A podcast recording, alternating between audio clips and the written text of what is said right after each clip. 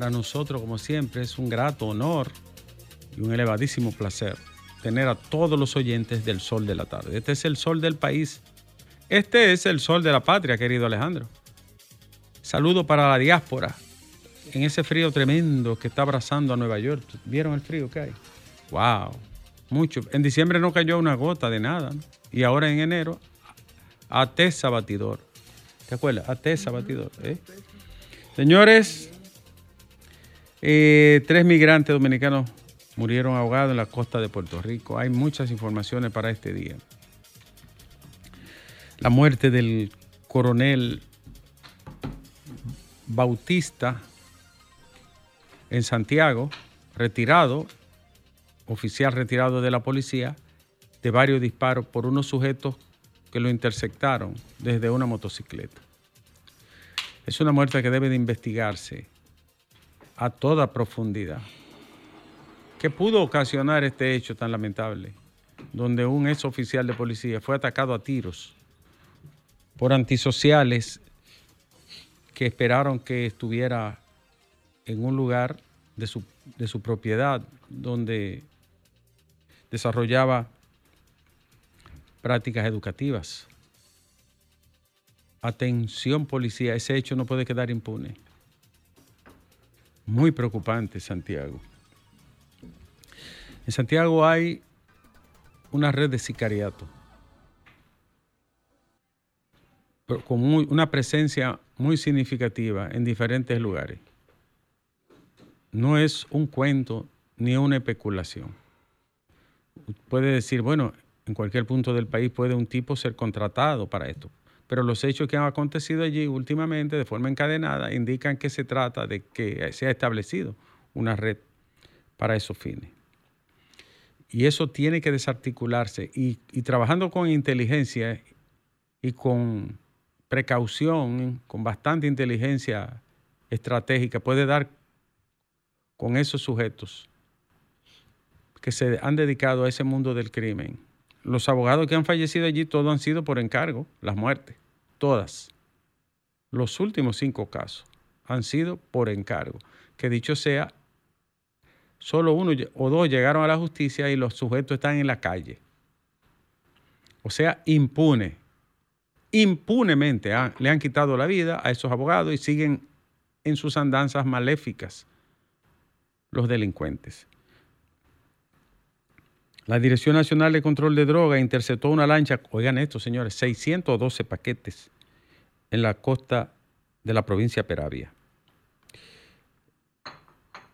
La DNCD dijo que la droga era transportada en una lancha rápida tipo Go Fats con motores fuera de bola de 75 caballos, o sea, a nivel de mucha tecnología y procedente de Centroamérica, Suramérica, perdón. 612 paquetes no es una tontería, Alejandro.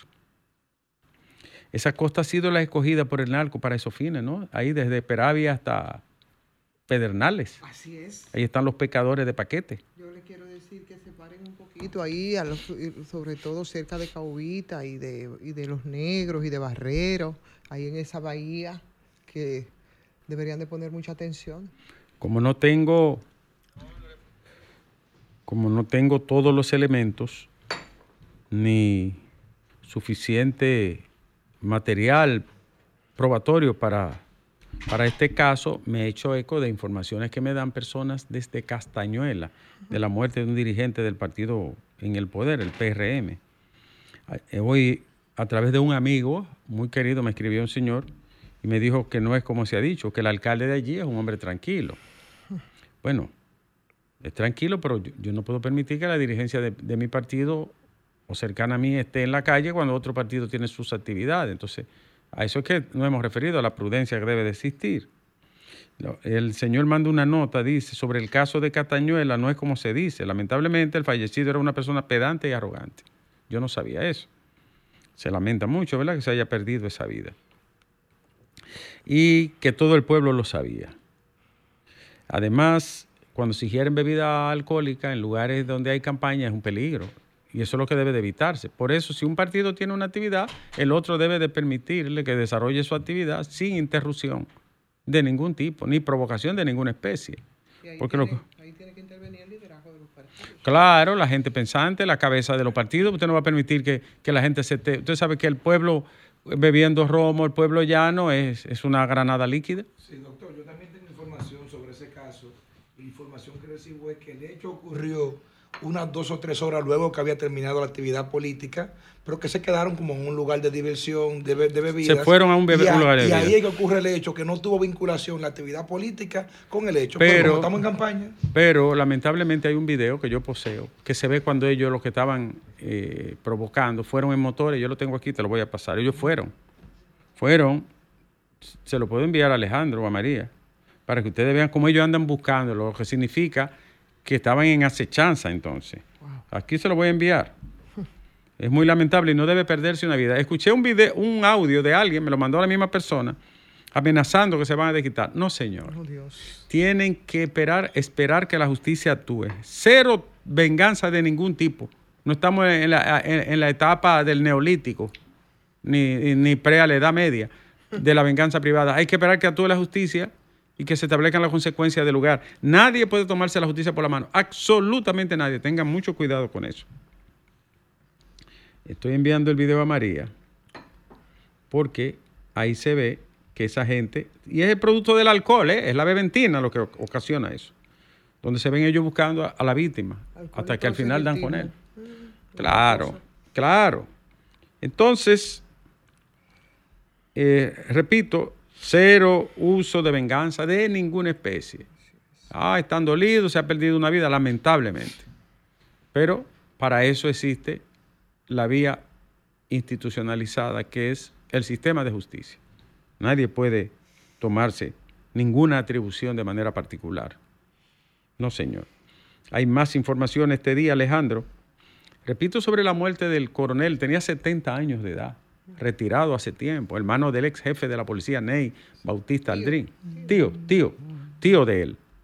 Eso debe de investigarse, señores, a toda cabalidad y, y establecer las responsabilidades. Hay otras informaciones este día. El Ministerio de Medio Ambiente realizó una actividad con diferentes artistas dominicanos de primera línea, merengueros, salseros, baladistas, ellos han hecho un mensaje, los artistas, de apoyo a la reforestación y protección de los recursos naturales. Esa actividad es muy bonita, muy buena. Eso fue una idea maravillosa. Y sé que ahí está involucrado, esa idea está involucrado mi amigo José García. Convocó a todos esos artistas para que hicieran un video cada uno. Y lo, bueno es que los artistas en sus presentaciones, cuando tocan, por ahí cantan, siempre le dicen a su público, señores, hay que cuidar los recursos, el agua, los ríos tiene tremendo mensaje y además es una actividad de mucha, mucha eh, influencia en la gente, porque los artistas tienen mucha influencia. Entonces el ministerio los reconoció a todos, Michelle el Bueno, Ramón, Orlando, Kaki, Vargas, Sergio Vargas. Ahí están todos. Claudio Cohen. Bueno, no quiero que se me quede nadie. Eh, Adalgisa Pantaleón, todos. Qué buen trabajo. Felicidades por ese gesto. Eh, tenemos más, querido Alejandro. Eh, miles de haitianos han tenido que correr de sus hogares porque ya la violencia le hace la vida imposible en sus lugares de origen. Han tenido que mudarse y trasladarse. Haití perdió el rumbo y el control. La zona eh, comunal de Petionville, en la capital, se han desplazado. No, no soportan ya. Señores, 142 proyectos de ley en la escuela floja y relegados por la campaña.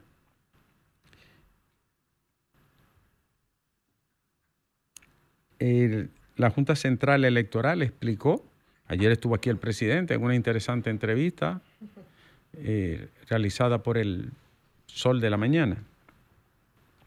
El presidente de la Junta Central Electoral especificó que las observaciones que hizo el PLD a los equipos que van a utilizarse para transmitir los resultados fueron basadas en dos pruebas regionales y que la misma nada tienen que ver con la auditoría.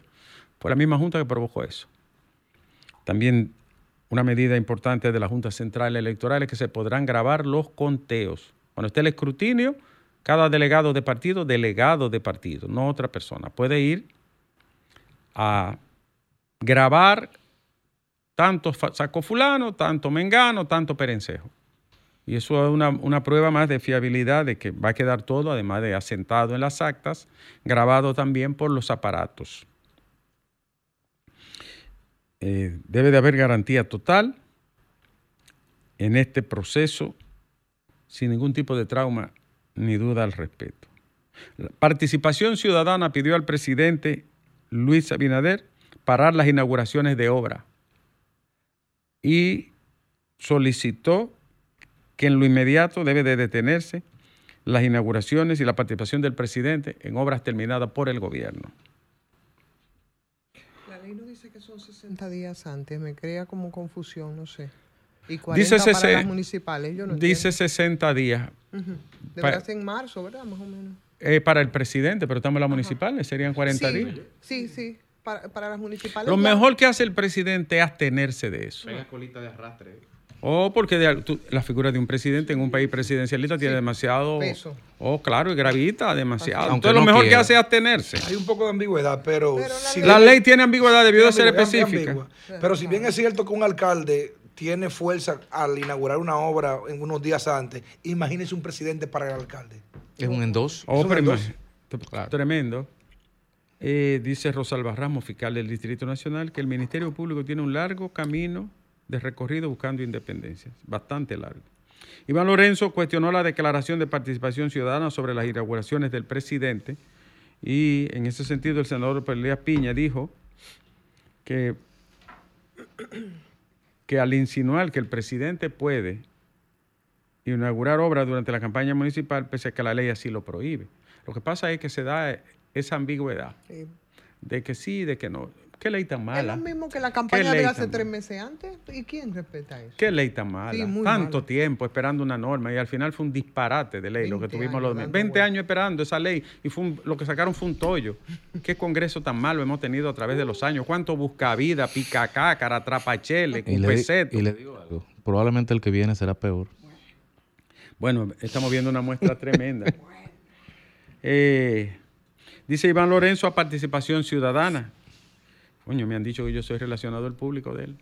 Un hombre que no da ni una menta. No. lo parece. La última menta me la dio la Navidad del 20. Está bien. Lo, parece. Pero Iván siempre es noticia. O sea, tampoco no es un endoso. ¿Cómo que Iván? Primera vez que tú lo apoyas. Iván siempre es noticia. Primera vez que tú lo apoyas delante no, de No, Iván es un amigo de muchos años. Dice Iván que se trata de confundir a la opinión pública.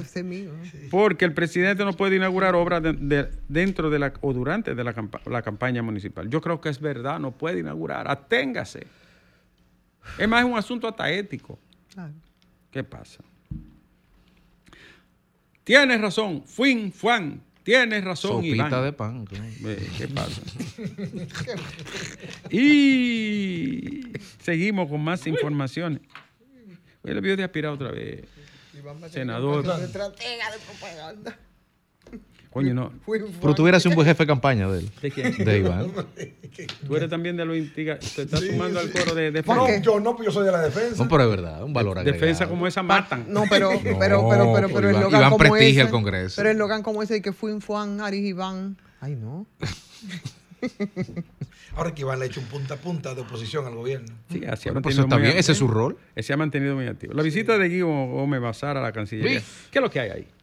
Es verdad que. No sé, pero Fafa anda renovando el pasaporte ya. Pero, ¿Es verdad que tiene el traje de canciller? ¿Qué tiene? Guido. Ay.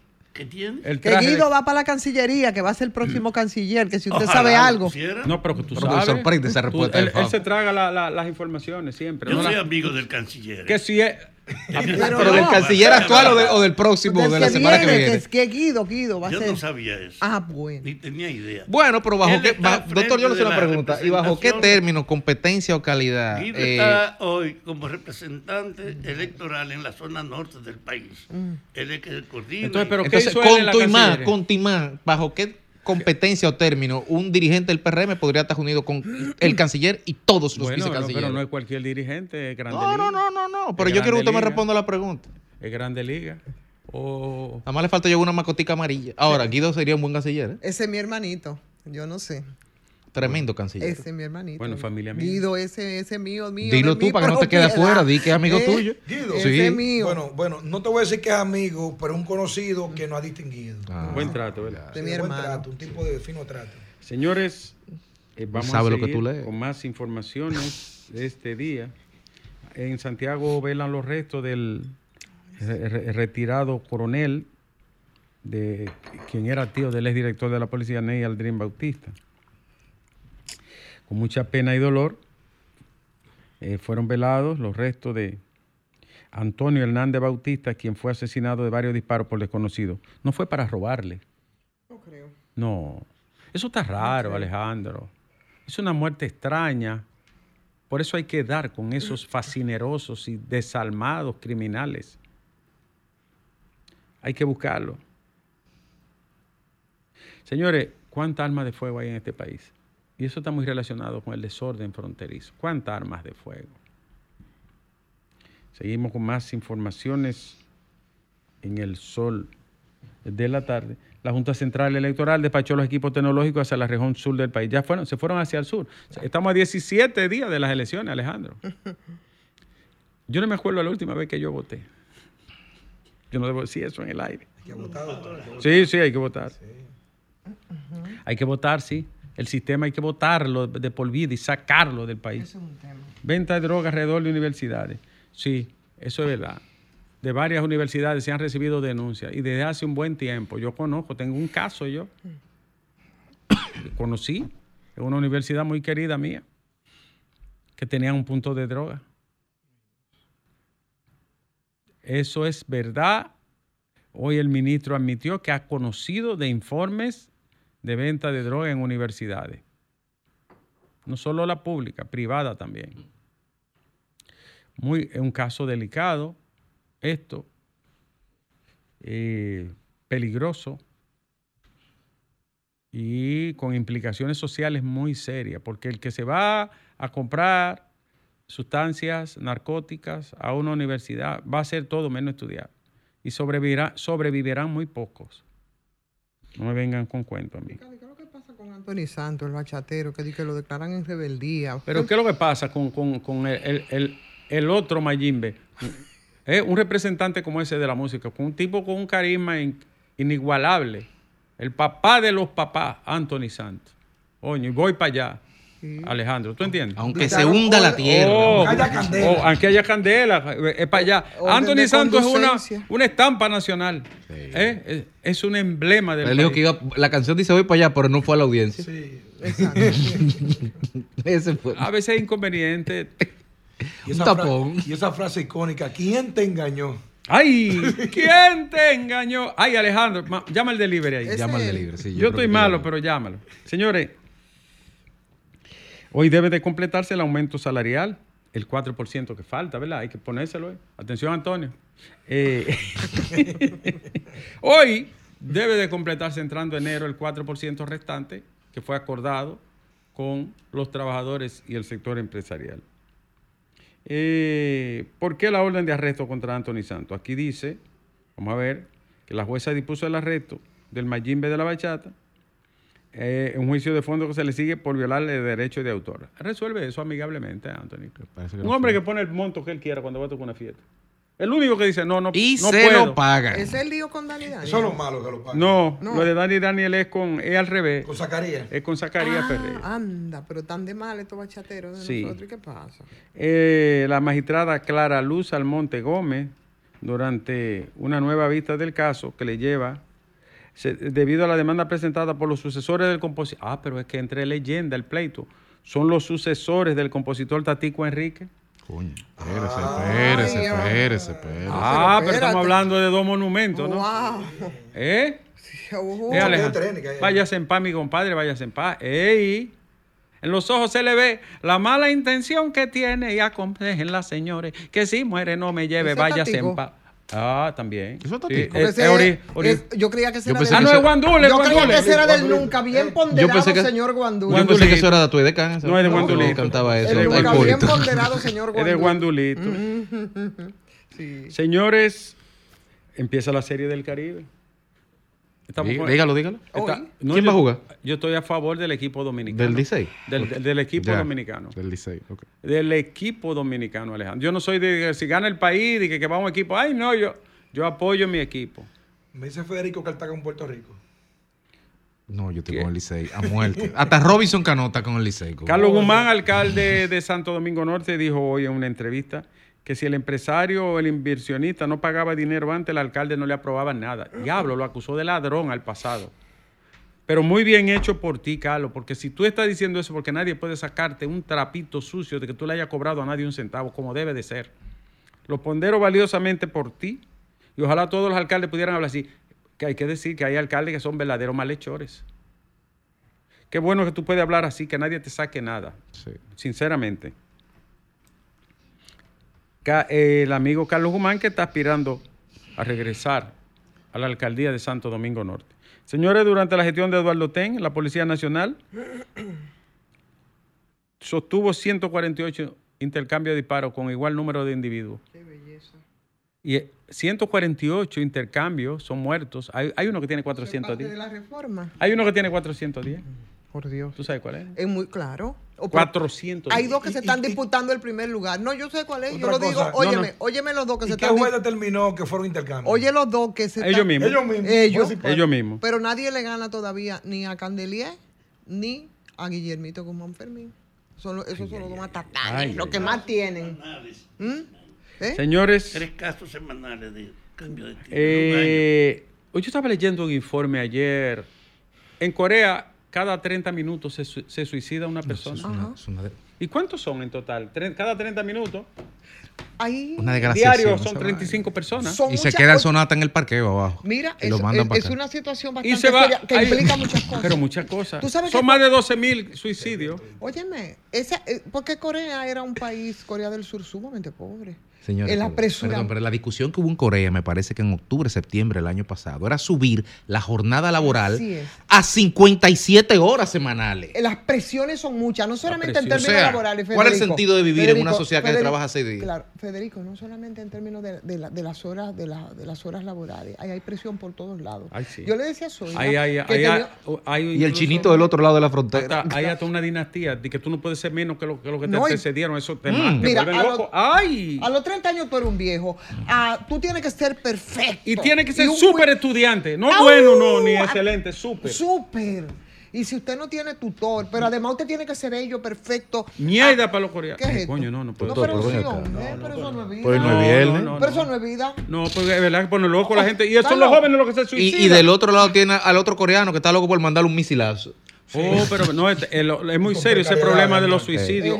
Hoy, arriba. hoy un ser humano vino esta vida para vivir bajo presión, y es serio. Sí. ¿Eh? Además que ya alcanzaron el progreso. ¿Cómo el ya- dominicano vota la presión?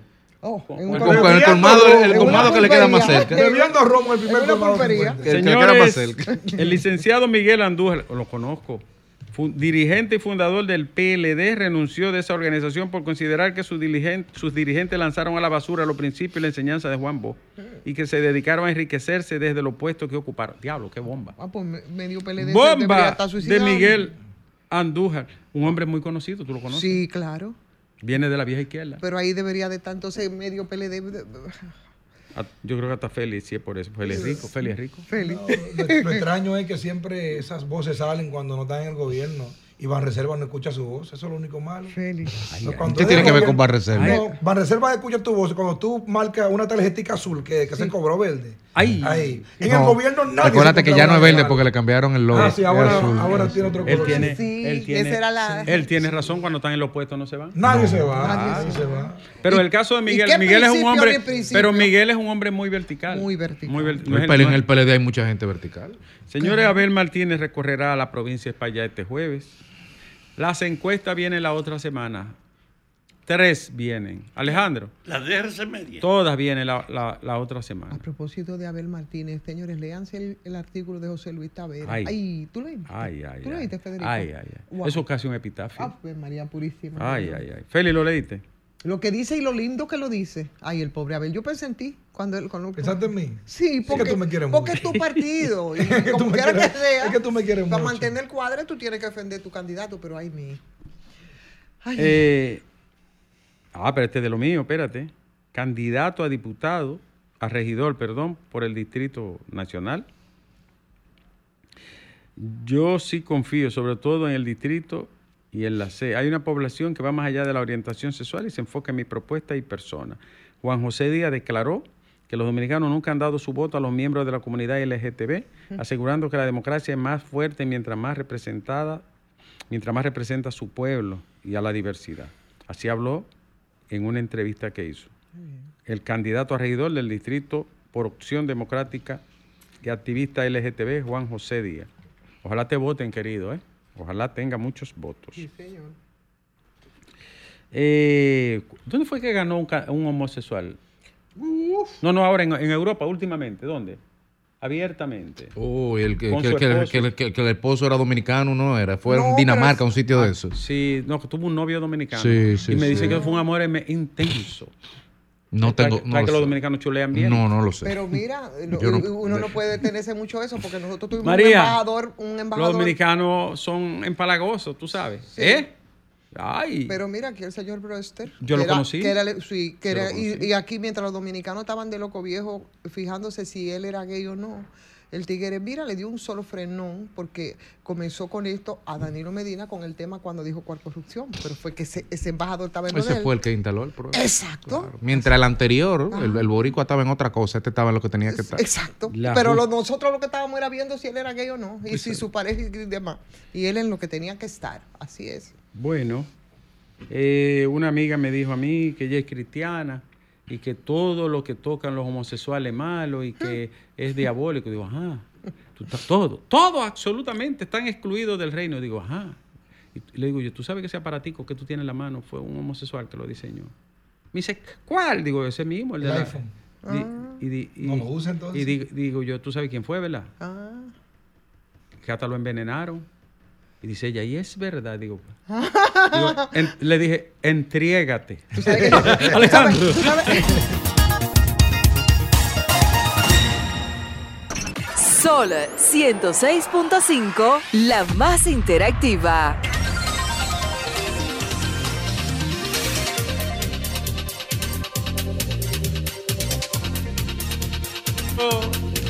Alejandro, mira qué, be- qué bello regalo nos envió. Ciudad Verde, Julia Muñiz Subervín, nuestra querida colega y amiga Julia Muñiz Subervín, nos envió a cada uno esta matita. ¿De qué es esta matita? Pero muy bella. Es coralillo, yo creo. Coralillo. Cuidemos nuestra ciudad. Mira qué regalo más. Porque Más bonito, eh, ahí está, más que un regalo, doctor, también ahí está el código de QR de su programa de, de de campaña, porque ella es candidata a regidora por la circunscripción número uno del PRM. Yo, yo soy un hombre Entonces, si usted quiere saber cuál es la propuesta de ella, usted sabe cómo usar el código QR. Usted No, lo no, chequea ¿qué, ahí. soy yo lo que un código QR? Con la cámara, el caneo. Está abusando en el aire de... de, de, de, de- ¿eh? Ahí está en la propuesta de ella. Alejandro, de- él sabe que uno es una persona corriente, que, que viene de lejos. Usted no usa- usted cuenta corriente, ¿Qué usa es lo que es un QR? QR, explícale qué es lo que es un QR. QR no es una, la, la curva en el... ¿Qué es un QR? No, el código QR, el código QR, e imagínese como que yo pongo un enlace encriptado, ¿verdad? Entonces ese enlace encriptado, cuando yo con la cámara le doy como a fotografiar, me recoge, me recoge la información que tiene y me redirige entonces Pero- automáticamente a la Oh, página. como Sí. cuando yo voy a buscar el menú. Exactamente. Exacto, exactamente. pero Ah. encrip- encriptado así Sí, como sí. la impresora de Tommy Gana. Ah, pero voy, voy aprendiendo, voy aprendiendo. Porque uno es corriente, María, ¿tú entiendes? Sí, sí, sí. Uno, uno viene humildemente, humildemente, uno viene de abajo. Entonces, Será un- to- será- Hasta, hasta en tu miro de Doctor, duró ocho será- años, Será presidente. humilde porque de, de Cibao. eh, señores, vámonos con... No, yo soy... Pero la gente no va a hablar, doctor. Sí. Vámonos con la gente, que es tiempo, tiempo. A propósito de la ley del DNI, Alejandro. Abinader, deja esa vaina. Están en eso, están por dejarla, pero hay que, hay que saber De cómo esa dejarla. vaina. Buenas tardes. No solo sacar Buenas. la pata, esa vela sacar. Este es el, Buenas, este es el sol. Adelante. Habla Fernando de Bron. Adelante. Fíjese, el, el, el diputado que se paró ahí a hablar como es, es el diputado del partido de Minú, que me olvida el nombre de él, de Horacio. eh, Horacio, fue el que paró ahí, como siempre.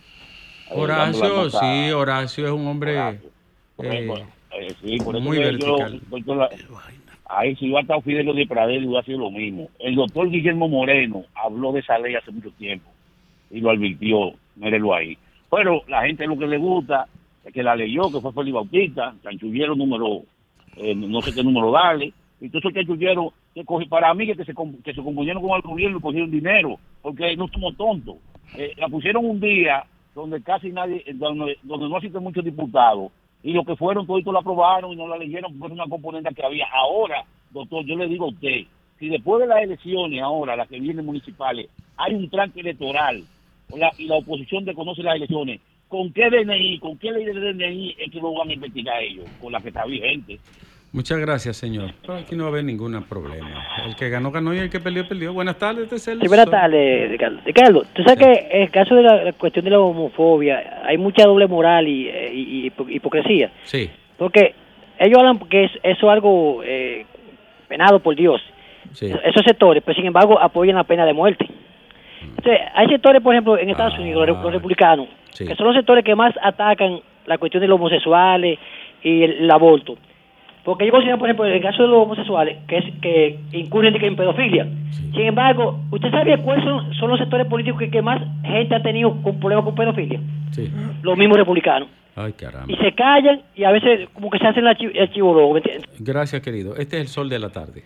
Sí, muy buenas tardes, sol de la tarde. Nieve, ¿cómo está? Juan Tavares le saluda. Hola, don Juan. Estamos bien, gracias a Dios. Qué bueno, qué bueno. Hola, Nieve, permítame felicitar, darle las gracias al diputado Elías Mato por esta acción que ha hecho, porque nosotros teníamos una receta aquí de un amigo que estaba enfermo. Ajá. Fuimos allá, le enseñamos, le dimos la receta y de una vez resolvió. Así es que se necesitan los políticos que resuelvan a la enfermedad. gracias, Elías Mato. A propósito, yo necesitaba una silla de rueda para una niña de boca de nigua, una niña ay, que no camina, pequeñita. Y una, necesitaba una silla de rueda. Llamé a mi hermano Merán, como siempre. Tú sabes que trabaja con Cruz y Minian. Y ya tengo Ah, la, sí. ya la silla de rueda está ahí abajo. Ah, no, ah, sí, ese es bueno también. Ah, de lo bueno. De- no baraja, Mira, vamos, déjame, Ya dec- está ahí la silla. déjame decir ahí que, que. Luis Cruz, Un momento, por el favor. hijo de, del doctor Cruz Jiminián, fue premio nacional de la juventud. Bien ganado, Pero- trabaja- trabajador, solidario, buena persona, eh, colaborador, ayuda a los humildes, a los de abajo. Muy bueno. Eh, sí, muy bueno, muy bueno. Buenas. Este es el sol de la tarde. ¿Y usted qué dice? Sí. Pa- Pero tenemos como un problema, Alejandro, aquí. ¿Qué es lo que pasa? Tumbo y vuelvo, Alejandro. Limpio y vuelvo. Diga usted, buenas tardes. Buenas. Sí, buenas tardes. Ahora sí. Nieves, Sí, señor. ¿Usted no cree que usted le está ganando un chelito muy fácil a don, don Antonio? Leyendo tres, no- tres noticias de ayer y, y después viene con un chiste raro que, que nadie se ríe. Usted es muy tolerante. De- de-. Devuélvale esos chelitos a don Antonio, por favor. ¿Qué, qué usted, Un hombre serio. qué usted quiere que haga? Eh, dígame, pues Que- yo lo voy a hacer. Que sea un periodista de verdad. Está bien. Le Que prometo. que se actualice mejor la noticia. Usted está leyendo noticias de hace tres días. Le, le- le- Entonces viene, vi- viene con un chistecito que ni se ríe ya todo el mundo. Le prometo que a partir de la fecha me llevaré de su consejo. Va- vale, vale, vale. Ok. Usted, Buenas está muy, usted está muy demócrata. que acepta Eh, eso. ahí, pues, ese hombre eh, tiene toda la razón. Buenas tardes. Incluyendo el de cuenta de Antonio. Eh, Lo, del- lo de Antonio es discutible. Buenas tardes.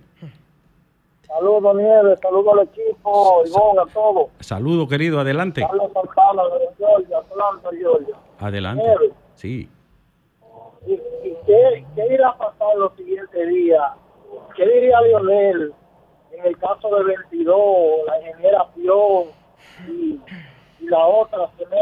¿Qué Es pasa? un algoritmo que tiene con el teléfono, que todos los días, todos los programas llaman.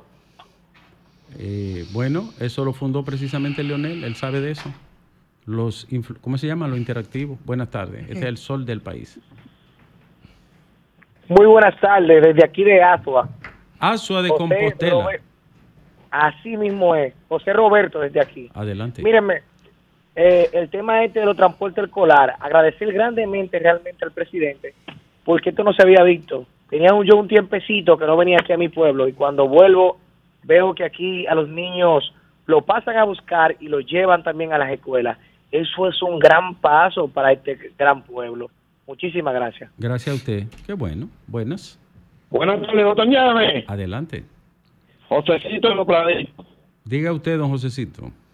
Mi hermano, Oye, lo bueno, eh, eh, su, Usted, usted va en un móvil, eh, si usted va moviéndose, deténgase en un punto. tenemos, aquí tenemos un diputado que hay que hablar en favor de él porque fue el único que pasó por aquí en diciembre. ¿Cuál es ese? El, oh, Elías Mato. Elías Mato. Y Elías hoy. queremos que, Elías- que el pueblo lo sepa para que repita de nuevo porque es el único diputado que tuvo la osadía de que nos trajo la canatica en diciembre. Y eso es lo que se quiere, que lo- Ah, pues ahí está Elías Mato. Elías hoy ha recibido dos o tres llamadas. Muy Buenas. po- Buenas. Sí, ¿cómo estás? Adelante. Sí, le habla la ingeniera. Oh, ingeniera. Yo le no, ma- la doctora Pion me decían en la universidad, porque como yo trabajaba en los hospitales, era trabajadora social haciendo la carrera, Exacto. me decían, di que la ingeniera doctora. Pero ese que dice esto es un hablador, pues yo tenía dos semanas que no podía comunicar con Sí, ninguno de los programas. cierto. Entonces, no, no es verdad que yo llamo mucho, pero le voy a decir esto a ese que le va a doler. No, no lo, no lo hiera. Le va a doler. Leonel Fernández ayer en, en el 11, en Sí, Eh, eh, eh, sí. eh, con, con- con el amigo Ramón Núñez, una Sí, entrevista. con el amigo Ramón Núñez y con la fuerte Jacqueline, que le tiraba muchas cosas. Ahora, él dijo algo. ¿Qué dijo? En Palacio Sab, que yo tengo 37.8 y que a Luis tiene eh, 41. O sea, tenemos un empate técnico. Sí, Eso le va a doler. Pero me Leonel- quiero referir a otra cosa. Leonel dijo que se reunieron de emergencia porque él tenía 37 y Luis Sí. 41.5 y que hubo un una empate. reunión de urgencia. es un empate técnico. A, a, a esta niña no le gusta eso. Adelante. A la que tú tienes al lado. Pero ¿Cómo que la que tú tienes al lado, ingeniera? ¿Qué es eso? ¿Cómo? Y gracias por lo de niña, eso sí me gustó, pero lo otro no. Ah, adelante, ingeniera. Eh, eh, lo que te comentaba en Twitter eh, a nivel privado. Sí. Óyeme, el funcionario que mejor imagen tiene, que no es por él, porque el turismo es por todo lo que han hecho los, todos los gobiernos, todos, y los Rainieres. Sí. Pero él, él se hace muy mal en mentir y decir que él no le pagó a periodistas y hasta la tora, hasta la tora llegó. Saludos a todos. Gracias, querida. Me dicen que fue una legión, una ciudad fue a la feria. Ayer. Que fue una ciudad. Lo graficó muy bien ayer eh, Aníbal de Castro en su ay, editorial. Ay, ay, ay. A mí ay. me dijo un amigo que caminando. ¿Cómo que le en- dice Federico? Los fitureros. me, dicen- me hizo un amigo que caminando en Gran Vía, en, en Gran Vía, era igual que caminar en la Duarte. Que era lo mismo. Diga usted. Cuida- cuidado que al amigo no le gustan los chistes. Eh, eh, el amigo que llamó. Y, y le prometimos que vamos a cambiar. Buenas tardes. Fue mañana que usted dijo. A partir de mañana. No fue hoy. Porque yo los viernes no vengo. Buenas tardes. Buenas tardes, buenas tardes. Adelante. Doctor, Sí, señor. Pero si Lionel tiene un 37.8 Ay. y Abinader un 41, Sí. y esto y estas encuestas, ¿por qué no la han Publicado. no la han ficha técnica. en- Nada. Claro, él no, él no dijo, él no dijo, a él le preguntaron cuál era la encuesta y no lo dijo. Doctor, es Amílcar Pérez de aquí, de Delaware. Adelante, Amilcar, Delaware. Oye, es una zona muy linda Delaware ahí. Hay un puentecito precioso. Usted ha viajado mucho usted. Ay, Delaware. cuando- Delaware pa- no es un paraíso fiscal también, para para, para eso soy rico. Sí. Se invierte fácil allá. Gracias, querido, por llamar desde Delaware. Hay muchos dominicanos ahí. Buenas tardes. Sí, buenas tardes. Adelante. Paola. Sí. Muchísimo. Yo tengo A Leonel le, le gustó la, la intelectual ahora. ¿La, la cual? Sí, a esa le gustó, pero las otras que había pasado que No, no le gustaron. no le gustaron. Sí, pero esa, esa encuesta no se ha publicado, esa la vio Leonel y él dijo, y ellos saben cuál es. Es decir, Sí, sí, cuando le dijeron, pero ¿cuál es esa encuesta? Ellos saben. La mejor encuesta le va a dar Luis ahora, ¿Cuál? en, primer- en primera vuelta, cuando le dé. Ah, Alejandro, eh, llegó la hora, ¿tú entiendes? Entonces tenemos que hacer todo con mucho cuidado y, y respeto, punto honorosamente. Dios. ¿Qué es eso? Mierda, Palicey.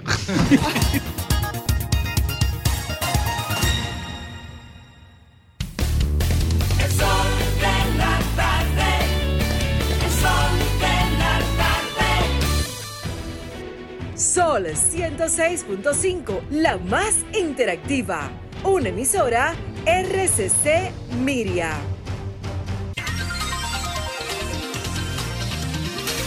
Alejandro, ahora son las 3.25 minutos, a 17 días de las elecciones municipales. Eh, Pelegrín Castillo, José Ricardo Taveras y Vincho Castillo y mi amigo el doctor Rondón renunciaron estando en el poder. ¿Es o no es? Añádale ahí a Hugo Tolentino. Sí, pero a ellos, pero a ellos aparte, espérate, no. Sí, eso es verdad. Le renunciaron. A Danilo Medina. A Danilo le renunciaron, estando en el poder. Claro. Eso hay que respetar. Yo lo recuerdo. Ah, eso claro, es así. recordarlo y respetarlo. Ahora renunció también Bello Rosa y renunció Y Hugo Hugo. Tolentino. digo. También renunció. Estando en Y en el gobierno de Leonel renunció Danilo, renunció Amarante Baré, renunció Montalvo, renunció Marchena. En realidad tenemos que hacer un ejercicio de memoria para recordar 15 nombres de gente que hayan renunciado No en 30 pasan de años. 15. No Volver 15. a agradecer a mi amigo Julio Merán que nos consiguió la silla de ruedas para la niña de allá de San Cristóbal. Ellos van a estar honrando el 51 aniversario del desembarco de Camaño y de los guerrilleros que la acompañaron en este febrero, 14, eh, 13 de febrero. ¿verdad? Entonces eso en Asua, que tú sabes que ya está el monumento. Está el mo- Creo que 16 de sí. febrero. Allá está el monumento, y yo lo he visitado, y que lo ha recuperado muy bonito, el ayuntamiento lo hizo, tiene una entrada ahí en la playa Caracoles en Asua, que es un pueblo diverso, Asua. Sí, claro. Muy diverso. Y muy culto. Entonces... Que el Palmar de Ocoa pertenece a ¿Tú sabes quién renunció también? Cataños Espaillat le renunció a Balaguer en los 10 Y años. Ani Morún renunció. ¿Quién? La, la Ani Morún, la que estaba en... Ah, sí. Ah, ella renunció, esposa... 10, 15, 20 gente. Eh, ya vamos subiendo. Ya vamos- El, esposo de ella es José Ramírez. No ella la esposa de él. El esposo de Ani es José Sí. Ramírez. Ella renunció al puesto. ¿Tú sabes quién renunció también? ¿Quién? Que ya lo tenía ahí al doblar de la esquina. ¿Quién? Graimer Méndez, del show del mediodía. ¿Ustedes saben quién renunció también del ¿Quién? gobierno de Danilo? ¿De, de quién? Domingo Páez. Ahí sí. Y ganaba, ganaba, ganaba basura. 512 mil pesos. Cuando eso era dinero. Jipeta, seguridad, Cuando eso era eh, de todo. Y- Gasolina. Gasolina. Por- Tarjeta de representación. Yo picaba con lo que él Y yo le dije, no te vayas. No te vayas. No te vayas. Y se fue. No le hizo Y caso a nadie. No, porque cacarrabia no es fácil. Y le dije, no te vayas, que, que tú haces un buen servicio. Pero embute. Es Yo- un, es un es atleta del, del renuncismo. Le renunció en la superintendencia. Bueno, debe- ya estamos. eh, ver- ya. Ya está ahí. ¿Cómo es que se llama el joven? ¿Ustedes son los que. Ivonne. Eleazar. Eliazar. Ah, Eliazar desde Nueva que yo York. no lo conozco. Eleazar tenemos con la ya? comunidad. Lo tenemos. Ok. Bueno, pues vamos a conectar. Ah, Miguel Guerrero le renunció a Leonel también. Ah, eh, mi querido Miguel de aquí, de aquí, Y- y- del, y- del- del rumbo de la Y don. Pedro Gil Iturbide le renunció a Balaguer, ministro de, turis- de, de Educación. Hay de educación. Le renunció. Y Donde va hay, otro, y hay otro que renunció. Domingo Paz renunció a la Z. Pero hasta que renunciar. Pues yo acabo de renunciar. ¿No más- renunciaste? Más recientemente. Perdimos, la- perdimos las prestaciones, sí. Así mismo. Claro. Vámonos con Eleazar. Bueno, pues vamos a ver qué es lo que pasa en Nueva York, qué noticias, qué novedades tenemos. Eliazar, buenas tardes. Buenas tardes, ¿cómo están todos? Estamos bien, Eliazar. Díganos, ¿qué se cuenta? ¿Qué hay de nuevo en esas en, en la gran manzana? Aparte del frío. Sí. Bueno, aparte del frío, estamos enfrentando obviamente una crisis, una crisis fiscal. Eh, ayer salió una noticia de los nuevos migrantes, de su llegada, de los más de 157 mil ¿Cuántos? que han entrado desde el, más de 157 mil desde el, eh, desde el, el verano del 2022 hasta ahora, en un año y medio, y de la, de la gran causa, de la gran carga fiscal eh, que la ciudad ha tenido que asumir eh, sin, ninguna, sin ningún tipo de ayuda. Porque ¿cómo se traduce esa, cuando tú dices carga fiscal, esos gastos, eh, en ¿cómo se traducen en el día a día con, cientas, con tantas personas? ¿Qué tiene que ofrecer la ciudad, por ejemplo? por ejemplo, el, los, el costo de, de- de los- del asilo eh, en, los, en los diferentes lugares que son para personas que tienen situaciones de emergencia, eh, como fuegos, como el caso de violencia doméstica. Ya no hay cupo porque todos los están ocupando los nuevos eh, inmigrantes. Además de eso, como no hay suficiente, pues hay una gran parte de ellos, casi un 60%, que están quedándose en hoteles eh, para poder suplir esa, esa, esa nueva camada de, de, de inmigrantes y, eso lo está pagando obviamente la ciudad. Eliazar, este, Nueva York es una ciudad, como le llaman, santuario, es decir, es un espacio abierto para con conceptos del- de los migrantes. ¿Amparado en qué se define un Estado santuario? Es decir, ¿quién define eso? ¿Quién le da ese, ese, ese cuerpo jurídico? Eso hay que, obviamente, es una ley que la pasa el, el- Senado del Estado, en la que le da ese, ese esa, esa legislación de, de gobierno de ciudad santuaria y que todo el mundo tiene el derecho a tener eh, acomodación temporaria. Eso es lo que ampara esa, ese nombre de ciudad santuaria. Una ley que pasa del Estado, en este caso el Senado del Estado, en la que promulgó esa ley en estados como Boston tiene eso por Exacto. igual. ¿Quién más? Eh, ¿California? Chicago tiene ¿California? Chicago, Boston, California. Esos son los tres estados. Todo lo que están jodidos. California, un- Califor- California tiene una economía como el tamaño de la de no, Francia. Bueno, sí, pero tiene una crisis grande, igual que Estados que Nueva York. Es correcto, Ah, Eleazar? bueno, en ese En sentido. esa materia, sí, sí. de desbordación, de todo. En, es- en es- en ese sentido. sí. No, no, y la República Dominicana también es santuario. No, porque la República Dominicana no se ha declarado ¿Es como santuario? No se ha declarado. Pero en el hecho Pero tú la declaras cada vez que habla de eso. Ya No, tú vas a meter el No, tema. lo haitiano. que yo creo es en el respeto a los derechos humanos. No a Eleazar riéndose ahí. No, no, lugar. no. Este- Eso es lo que yo creo. Eliazar, ¿qué más tenemos entonces en la urbe? Puede, pu- puede seguir siendo santuario, pero con sus límites. No puede ser Claro, santuario debe tener siempre. límite, claro, ¿no? Ahora tiene un problema Nueva York. No puede ser indiscriminatoriamente santuario, porque entonces eso tiene unas consecuencias que son muy difíciles de conseguir. La, la otra es, eh, noticia que está ahí en el, en el tapete, es la, la, la designación eh, o la una pequeña ah, prueba de fuego que tuvo nuestro congresista eh, Adriano Espaillat y la Há- Háblanos de eso, sí. a- déjalo. que le hizo a, que le hizo a, Ay, bueno, pero tú a- sí a controlas. Toquilla, una, una artista urbana. Hay que No está controlar, bien, así, eso me da más guía para, para, para decirlo mejor.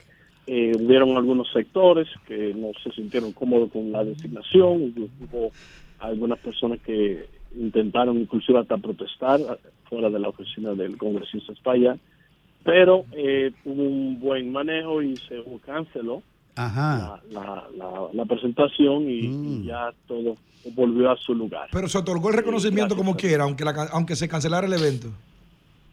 No hubo, no hubo, eh, eh, no, no dio el tiempo para eso. Pero hay una nota pública diciendo de que fue reconocida, que corrió en los medios de comunicación aquí.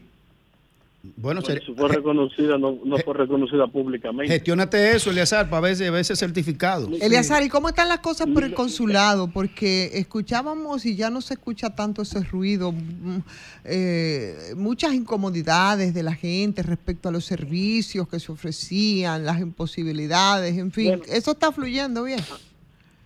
Sí, han pasado dos o tres cosas notables. Una de ellas es que el gobierno bajó la mayoría de los del precio de los servicios, Ah. como, como los poderes, el pasaporte, etcétera, etcétera. Muy solicitado. Eso, eso, eso va a un 20-25% menos. Bien por el Lo otro fue que, que la Cancillería hizo un comunicado alrededor de dos o tres meses en el que solamente ellos son los responsables de los mensajes y las comunicaciones que se le dan a la, po- a la, a la, a la población, a nosotros los residentes de aquí.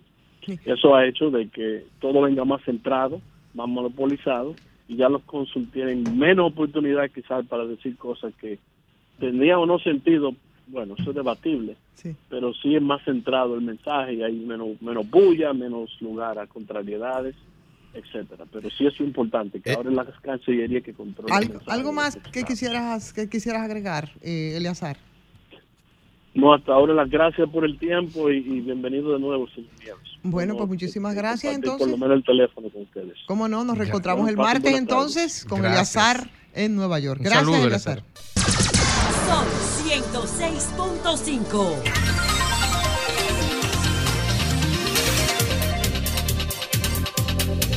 Bueno, señora, aquí estamos y 20 minutos completan ya las 4 de la tarde, en este sol de la tarde, que es el sol del país. Fafa Tavera, vamos con su comentario. Buenas tardes de nuevo. Bien. Anoche estuve en el Blue Mall, un comercio aquí de la capital, y me sorprendió la estructura y los espacios, porque estaba convocado a ver la presentación de una película que va a ser puesta en circulación ahora en mayo, el fotógrafo de la 40. Para mí tenía una especial significación porque se refiere a un acontecimiento poco conocido en el país, pero que fue de gran trascendencia. El fotógrafo de la 40 tiraba una foto mientras estaban torturando a los presos y a todas las actividades que se hacían. Y después de la expedición de junio del 59, ese hombre le tiró foto al tratamiento de todos los expedicionarios que fueron torturados en la carreta y que después fueron asesinados por la dictadura e informado al público leyendo 190 nombres y agregándole cada vez que decían un nombre muerto. Y todos nosotros, mi generación, vivió aquel acontecimiento como una cuestión de la que no pudimos escapar al impacto de motivación. ¿Cómo uno puede quedarse con esta manifestación criminal tranquilo? Y entonces el fotógrafo de la 40, el que retrató a ese moreno, a ese negro que está con los ojos abiertos y desnudo en la silla eléctrica que anduvo circulando, que también retrató a decenas de mártires de esa época, todo desnudo, logró sacar fuera del país esa fotografía y fue un factor que ayudó profundamente al rechazo de la permanencia de Trujillo y que estimuló la integración de todas las fuerzas del exilio y de gobiernos que no fueron indiferentes a esa información de la tortura que estaba poniendo ese fotógrafo en el aire. Pero el hecho de sacar del país fotografía de los presos de la 40 creó en Trujillo y en todo el aparato una inmensa preocupación y detuvieron al fotógrafo y a su hermano, lo torturaron y lo despedazaron. Esa exposición de una práctica, el fotógrafo de la 40, es yo creo que un hermoso esfuerzo de tratar de que en el país no se borre lo que fue esa vergüenza del centro de tortura de la 40. Y el testimonio de esa época donde mejor ha quedado es precisamente en la fotografía de ese señor que fue el fotógrafo de la 40. En función de eso, los hijos de ese muerto estuvieron narrando el impacto y la vida de ese destino de su padre en ello. Pero en la medida en que se mostraban todos los cuadros, yo creo que crecía la angustia y la amargura en el alma de todos los que estábamos mirando ese espectáculo. Ahí estaban además de los hijos del fotógrafo de la 40, apareció Julio Escoto, recién muerto, y que escribió, porque él tuvo en el 14 de junio un texto recién puesto en circulación antes de morir, Julio Escoto, explicando lo que era efectivamente ese ambiente de la tortura, de la cárcel, esa vergüenza de lo que era la cárcel.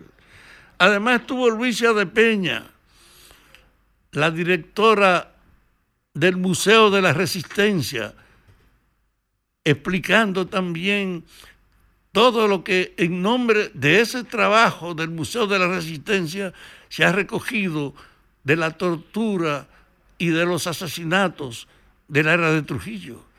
Y ahí vimos en vivo lo que era la silla eléctrica y cómo se hablaba del bastón, que era un instrumento con pilas de foco para descargarla en los testículos a los varones y a las mujeres en los senos. Luisa de Peña y también estuvo Minuta Vares Mirabal a nombre de sus dos héroes, padres y madres, cómo gravitaba la situación real de saber cómo sus familiares padecían una situación terrible, que los que la vivimos y la padecimos sabemos el grado de ello. Ahí habían pocos sobrevivientes. Y en ese orden, yo quiero dedicarle este comentario a la iniciativa de dedicarse a tratar de recuperar lo que fue esa vergüenza del centro de tortura de la 40. Aquí está referido al fotógrafo un gran reconocimiento y una persona que merece que lo recordemos. Y también, además de ese reconocimiento, la 40 como tal es un motivo para que alguien también elabore una política. Yo celebro las personas que estuvieron ahí y la que me he referido aquí, pero creo que es solo un anuncio estremecedor de lo que fue la vergüenza terrible de la dictadura del generalísimo Trujillo.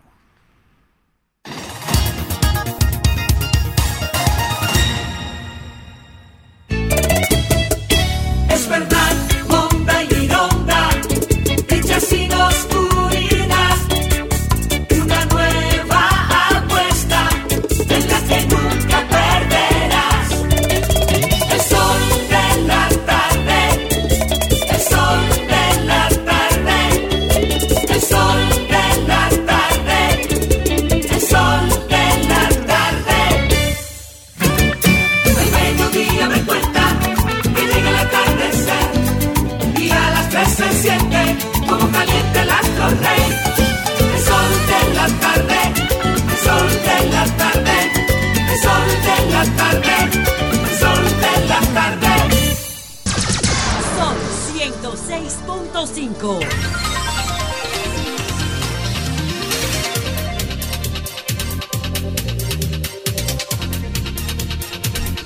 Bueno, señores, estamos de regreso. Ya son 13, 12 minutos los que completan las 5 de la tarde. Tenemos invitados. Vamos a conversar de muchos temas porque está con nosotros Andrés Van der Hoos, hijo, que es, eh, eh, bueno, el CEO, así es como se dice ahora, de Fiduciaria Pan Reservas. Buenas tardes, ¿cómo está usted? Yo muy bien, Ivonne, y gracias por, por estar aquí eh, con amigos, con amigos de hace muchos años, Gramy, Félix, Federico eh, y sobre todo Fafa, que es amigo de la familia y, y un referente para todos los que tratamos de hacer buena comunicación. Así y que me además siento muy porque bien. recientemente yo me encontré con él, Sí. yendo a su oficina, acompañando Mm. a unos compañeros del exterior que están tratando de montar una universidad en la parte este de alto nivel universitario y fueron a hablar de las dificultades o de las posibilidades de financiamiento del banco. Y me sorprendí de ver la dimensión de los servicios que ustedes prestan. Me alegro verte aquí para que tú le expliques a la gente que realmente hay una entidad que no se conoce en detalle, pero que tiene una gran calidad como servicio. Y que recientemente fue premiada, además. Así es. Por, sí, Internacionalmente. Rating, sí, claro Así que es. sí, con una muy buena calificación. ¿no? Sí, cómo no. Ayer tuvimos eh, el honor de recibir a Don Fafa y a un grupo de inversionistas con un proyecto muy interesante que no solamente tiene que ver conmigo por la parte del sistema fiduciario, ellos están buscando el instrumento del fideicomiso como, como parte de la garantía para utilizarlo eh, para un financiamiento, sino también que como ustedes saben, muchos saben, yo eh, ya juré por la bandera de Punta Cana hace 15 años y va a ser un, un proyecto en Bávaro eh, que tiene que es un proyecto universitario hospitalario de grandes dimensiones y que le va a dar una, un- una connotación diferente a esa zona que tanto amerita de mayores inversiones. Entonces, estuvieron por allá buscando esa manera de, financiarse, porque el fideicomiso es, una, es un instrumento de confianza, ¿no? de garantías. ¿eh? Y en base a, eso se puede, se puede otorgar una, una especie de garantía fiduciaria, se le dice, a los flujos futuros. Y entonces en el caso de, de los hospitales, y particularmente ese que hacía mención don Fafa, son, es una empresa que va a tener unos flujos garantizados vía los seguros, ¿no? Y a eso lo que se hace es que se le otorga una ga- garantía fiduciaria, que ese dinero se retiene en el futuro para que sirva eh, luego de repago al financiamiento. Por lo tanto, se está utilizando mucho en el sector, en el sector eh, de la salud, el tema del fideicomiso, para, el, para todo lo que es el financiamiento a las instalaciones y a las expansiones de las, de las clínicas, porque ese dinero llega directamente a la cuenta del fideicomiso y no hay manera que se utilice para otra cosa que no sea para el repago de ese tipo de, de, de garantía y ese tipo de financiamiento. Andrés, la, el fideicomiso quizás eh, está es muy de reciente aplicación o implementación en la República Dominicana en el ámbito privado. ¿Cuáles son las ventajas que, que la figura pues, puede poner? ¿Qué blindajes, qué niveles de seguridad da la estructura del fideicomiso para los proyectos que, eh, que inversionistas quieran realizar? ¿Y en qué se diferencian de los mecanismos tradicionales de construcción, por ejemplo, de vivienda? Mira, eh, es interesante porque recientemente hemos visto cómo algo que había sido objeto olvidado, discusión olvidada, volvió a resurgir, que eran esos proyectos eh, fraudulentos de viviendas. Hemos visto recientemente como en la prensa se ha hecho notar eh, que una empresa y particularmente un empresario utilizó dinero de los, eh, de los adquirientes para hacer otra cosa. ¿Qué hace el fideicomiso? Y sobre todo en la República Dominicana, que recientemente, digo recientemente porque apenas tiene 10 años, eh, es ley y se está utilizando aquí, a diferencia de otros países en Latinoamérica que tienen casi 100 años. El fideicomiso no es más que un instrumento legal y, jurí- legal y financiero que le da la facultad a la administración de esa actividad eh, a una tercera persona que está regulada por el Estado. Administración de los dineros. Administración de los recursos y de los activos.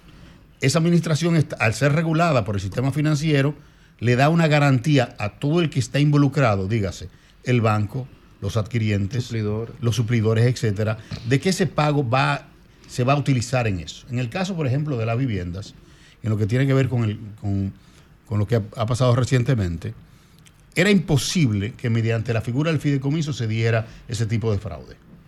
Lo que pasa es que eh, luego de la pandemia hubo una, una gran afluencia de recursos provenientes de Estados Unidos, de una serie de incentivos que se le dio en Estados Unidos, que, esas, todos esos, recursos mediante remesas comenzaron a buscar dónde invertir.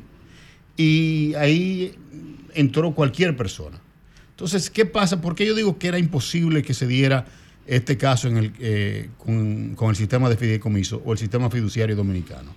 Primero porque eh, esas personas estaban desarrollando proyectos en tierras que no existían. Lo primero que hace una fiduciaria cuando abre un fideicomiso es cerciorarse de que la tierra o el activo no tenga ningún tipo de gravamen y no tenga ningún tipo de problemas desde el punto de vista legal. Lo segundo es que las personas que se involucran en hacer fideicomiso, y, no, y es el caso contrario a estas personas que estamos hablando, no tengan ningún tipo de antecedente legal desde el punto de vista de contingencias fiscales o temas con temas de lavado o algún tipo de algún tipo de, de- pasivo desde el punto de vista eh, legal. Se le hace una debida diligencia. Y lo tercero, y lo más importante, es que los recursos que entran vía la compra de unidades, esos recursos se mantienen reservados por si algún, pasa cualquier tema, se le devuelve ese inicial. ¿Correcto? ¿Por qué? Porque lo que hace es la fiduciaria que, que hasta que no se pase el punto de equilibrio, que se vea que ya se terminó la obra, el promotor de la obra no puede utilizar el dinero de los, de los adquirientes, dígase, de Para los comprarse pagos- una jipeta. para comprarse una jipeta o abrir otro negocio. Tiene que utilizar siempre su capital y el, y el Para el préstamo. destino. Que, que lo- Correctamente. Entonces, por lo tanto, el fideicomiso asegura en todo, en toda su, su trayectoria que esa persona que adquiere una vivienda, en el caso de la vivienda, esté asegurado. Por eso usted no ve que en ningún caso eh, que ha salido en los últimos momentos o en los últimos días y meses, ha salido algo que tenga que ver con un fideicomiso. Por lo tanto, la figura del fideicomiso lo que hace es asegurar que varias partes involucradas que no se conocen tengan una, una tercera parte que asegure que, ese, que esos recursos van a ser bien administrados, porque la fiduciaria, y es bueno que se sepa, es la entidad financiera nacional más regulada que hay. La fiduciaria la regula la Dirección General de Impuestos Internos, la super de bancos, la regula la super de valores en el caso que emita algún tipo de, instrumentos en el mercado de valores. Y en el caso de fiduciaria reserva tienes una eh, mucho más regulaciones porque ya mediante la ley de fideicomisos públicos nos regula la Cámara de Cuentas, la Dirección General de Compra y Contrataciones y la Contraloría General de la República. O sea, es una entidad muy regulada en el sistema financiero que lo que hace es que le da mucha seguridad a que cualquier tipo de transacción que se haga, sea inmobiliaria, sea financiera, sea cualquier tipo de transacción, esté sumamente regulada por el sistema ¿Hay varios tipos de, de fideicomisos para los, para los fines mobiliarios o solamente existe uno? Y también qué vinculación podríamos decir con el tema también del encaje legal, porque muchos constructores tienen acceso a tema encaje legal cuando hay y tema acceso a fideicomisos, pero no todo el mundo sabe cómo acceder a este tipo de beneficios que pueden garantizar su obra. Mira, lo primero es que sí, hay diferentes tipos de fideicomisos inmobiliarios. Está el fideicomiso de bajo costo, que es el fideicomiso que se prevé en la ley 189-11. Eso es una ley que nace en el año 2011, en el finales de- del gobierno del, del doctor Leonel Fernández, pero que se comienza a implementar en el gobierno de Danilo Medina. Y comienza por un fideicomiso público, que es Red Vial. Sin embargo, esa ley lo que hace es que otorga una serie de incentivos fiscales para el desarrollo de vivienda de bajo costo. Por ejemplo, en el caso de mi vivienda feliz Sí. eh, y la De intervención. familia feliz. De familia feliz. eh, Sí. eh, en ese caso, ¿cómo, ¿cómo es la participación? Sí, muy bien. La familia feliz se hace de esta siguiente manera. El, el Estado Dominicano, a través del Ministerio de, de la Presidencia, tiene unos fondos asignados para el subsidio, sobre todo de, las, eh, de los iniciales, para una serie de viviendas que no pasen de 3 millones de pesos. El- la persona aplica a esos subsidios, claramente tiene que tener una serie de condiciones, no puede tener otra vivienda, etcétera. Y lo que hace es que esa, esa persona, cuando accede, además de acceder a ese subsidio al inicial, también accede a un subsidio de la tasa, que es lo que Félix quería saber, de un, un 8% fijo por 7 años. Eso es un, es un programa del Estado. ¿Eso, es- ¿Eso es alto o bajo? No, eso es muy bajo. Estamos hablando que la tasa promedio ahora mismo de un, de un préstamo hipotecario está en un 13, un 14%. Por lo tanto, es una tasa subsidiada que se le da mediante la figura del fideicomiso. Pero ¿qué pasa? Que además ese tipo de vivienda tiene otro tipo de, de incentivos. Por ejemplo, en vez de pagar un desarrollo inmobiliario normalmente un 25% de impuestos sobre renta, lo que va a pagar es un 10%. L- Por ejemplo, los, eh, el pago de transferencias de los bienes, o sea, de los activos de una tierra, no la paga. Hay una serie de incentivos que ha permitido, oye bien, ha permitido que la República Dominicana en los últimos 10 años que tiene la ley de fideicomisos, ha eh, podido terminar más viviendas de bajo costo que en toda la historia. Pero tú estabas definiendo, estabas definiendo los diferentes tipos de fideicomiso. Escúcheme que retomo la Sí, sí. pregunta. Porque yo sé que hay muchos desarrolladores que, que al escucharte a ti ahora podrían interesarse y podrían tener acceso. Tú decías que había un primer fide- fideicomiso que había entrado RD Vial, ¿verdad? Sí. Y ibas a definir los demás, a ver cuál es, cuál es otro. Bueno, entonces está el fideicomiso de bajo costo, de vivienda de bajo costo, pero está el fideicomiso normal inmobiliario, que no tiene ese tipo de... De, De límite. No, no tiene ese tipo de incentivos fiscales, ¿no? Pero también tiene otros incentivos. Por ejemplo, una persona que vaya a hacer un- una torre eh, y que... Pero ocho apartamentos, se puede. Ocho apartamentos, correcto. Una- un- ocho apartamentos, vamos a ponerle que sean de 10 millones de pesos. Esa persona no tiene la tierra. Encuentra una persona que tiene la tierra. Eh, es- esa persona le dice, mira, yo vamos a hacer un fideicomiso, vamos a buscar el dinero en un banco. El banco le va a prestar siempre a mejor interés y con la garantía del fideicomiso, no con la garantía de la tierra ni con la garantía necesariamente del, del desarrollador. Por lo tanto, los bancos siempre van a preferir y la tasa de intereses siempre van a ser mejores cuando sea de alguna manera eh, garantizados por el fideicomiso, porque lo que hace la, la fiduciaria es que le otorgan una garantía fiduciaria que permite al banco tener mucho más seguridad que ese dinero se va a utilizar en base a las ubicaciones que se está haciendo y que se va a utilizar en base al contrato que se estableció por estar regulado. Por lo tanto, esa seguridad ha permitido, vuelvo y repito, que en los últimos 10 años haya habido un crecimiento vertiginoso. Lo vemos ahí en, en las inmediaciones del- de la circunvalación, en todo lo que es la San Isidro, las comas lutas, el desarrollo que existe a nivel nacional de viviendas, sobre todo populares, de bajo costo, etcétera, ha sido vertiginoso gracias a esa figura del fideicomiso. Eh, eso, eso plantea también un nivel de seguridad en esta dirección. Por ejemplo, eh, aquí, bueno, hay quienes ven con mucha ojeriza el tema inmobiliario, Sí. porque sirve, y eso es así, ha servido en muchos casos para un poco lavar dinero sucio.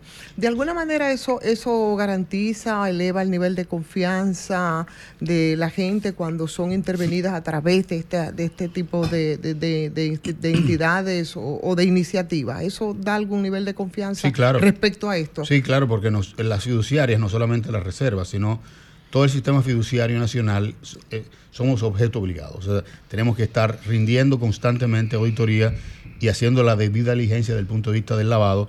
Por lo tanto, todo el tema del lavado es un tema que eh, está muy regulado por, el te- eh, por la fiduciaria. Por lo tanto, yo repito y, y- y- y reitero, no hay mejor garantía, sobre todo para la compra de una de un inmobiliario, de un efecto inmobiliario, de una de una casa, de una vivienda que no sea a través de un fideicomiso. Sí, Vanderhor, gracias por aceptar la invitación al sol de la tarde. Mira, dos preguntas. Una, si es, si es factible ofrecerla públicamente. ¿De cuánto es, de cuánto son las carpetas de, de proyectos de inversión vía, vía ese modelo de negocio fiduciario que tenga, que, que esté bajo su mando? ¿Y de cuánto es el monto en dólares, digamos, de cómo es la carpeta? Esa es una pregunta. Y por otra, ¿qué debe hacer una persona, por poner un caso muy específico, que tiene inversiones en Nueva York, por decir de alguna manera, y tiene un capital que quiere invertir, pero quiere invertirlo vía, vía ese modelo de ustedes. Eh, ¿qué, qué de- qué debe hacer en términos prácticos? ¿Cómo se acerca? ¿Qué es lo que se hace? Que tiene inversión, pero lo quiere hacer mediante esa, ese modelo. Sí, mira, em, lo primero es que, y poniendo un poco en contexto, em, si bien es cierto en la República Dominicana la figura del fideicomiso todavía es muy nueva, muy poco conocida, eh, no menos cierto es que en países, como yo decía anteriormente, como México, Panamá, todos los países de Centroamérica, Colombia sobre todo, em, ese instrumento maneja aproximadamente el 50% del PIB. Del PIB. Que no es de O sea, estamos hablando que en México tienen que haber aproximadamente unas mil fiduciarias y se maneja el 62% del PIB. Del PIB de México. Es una En Colombia el, monstruosidad. 50, el 50% del PIB. De hecho, en, en Colombia no se utiliza la figura del pagaré. Tú vas a comprar un motor, que normalmente se firma un pagaré, no, es un fideicomiso. Porque el fideicomiso le da... mucho más- motocicleta? claro, porque le da mucho más garantía. Está masificado totalmente. Sí, está masificado, muy sofisticado y es mucho más fácil el proceso de embargo.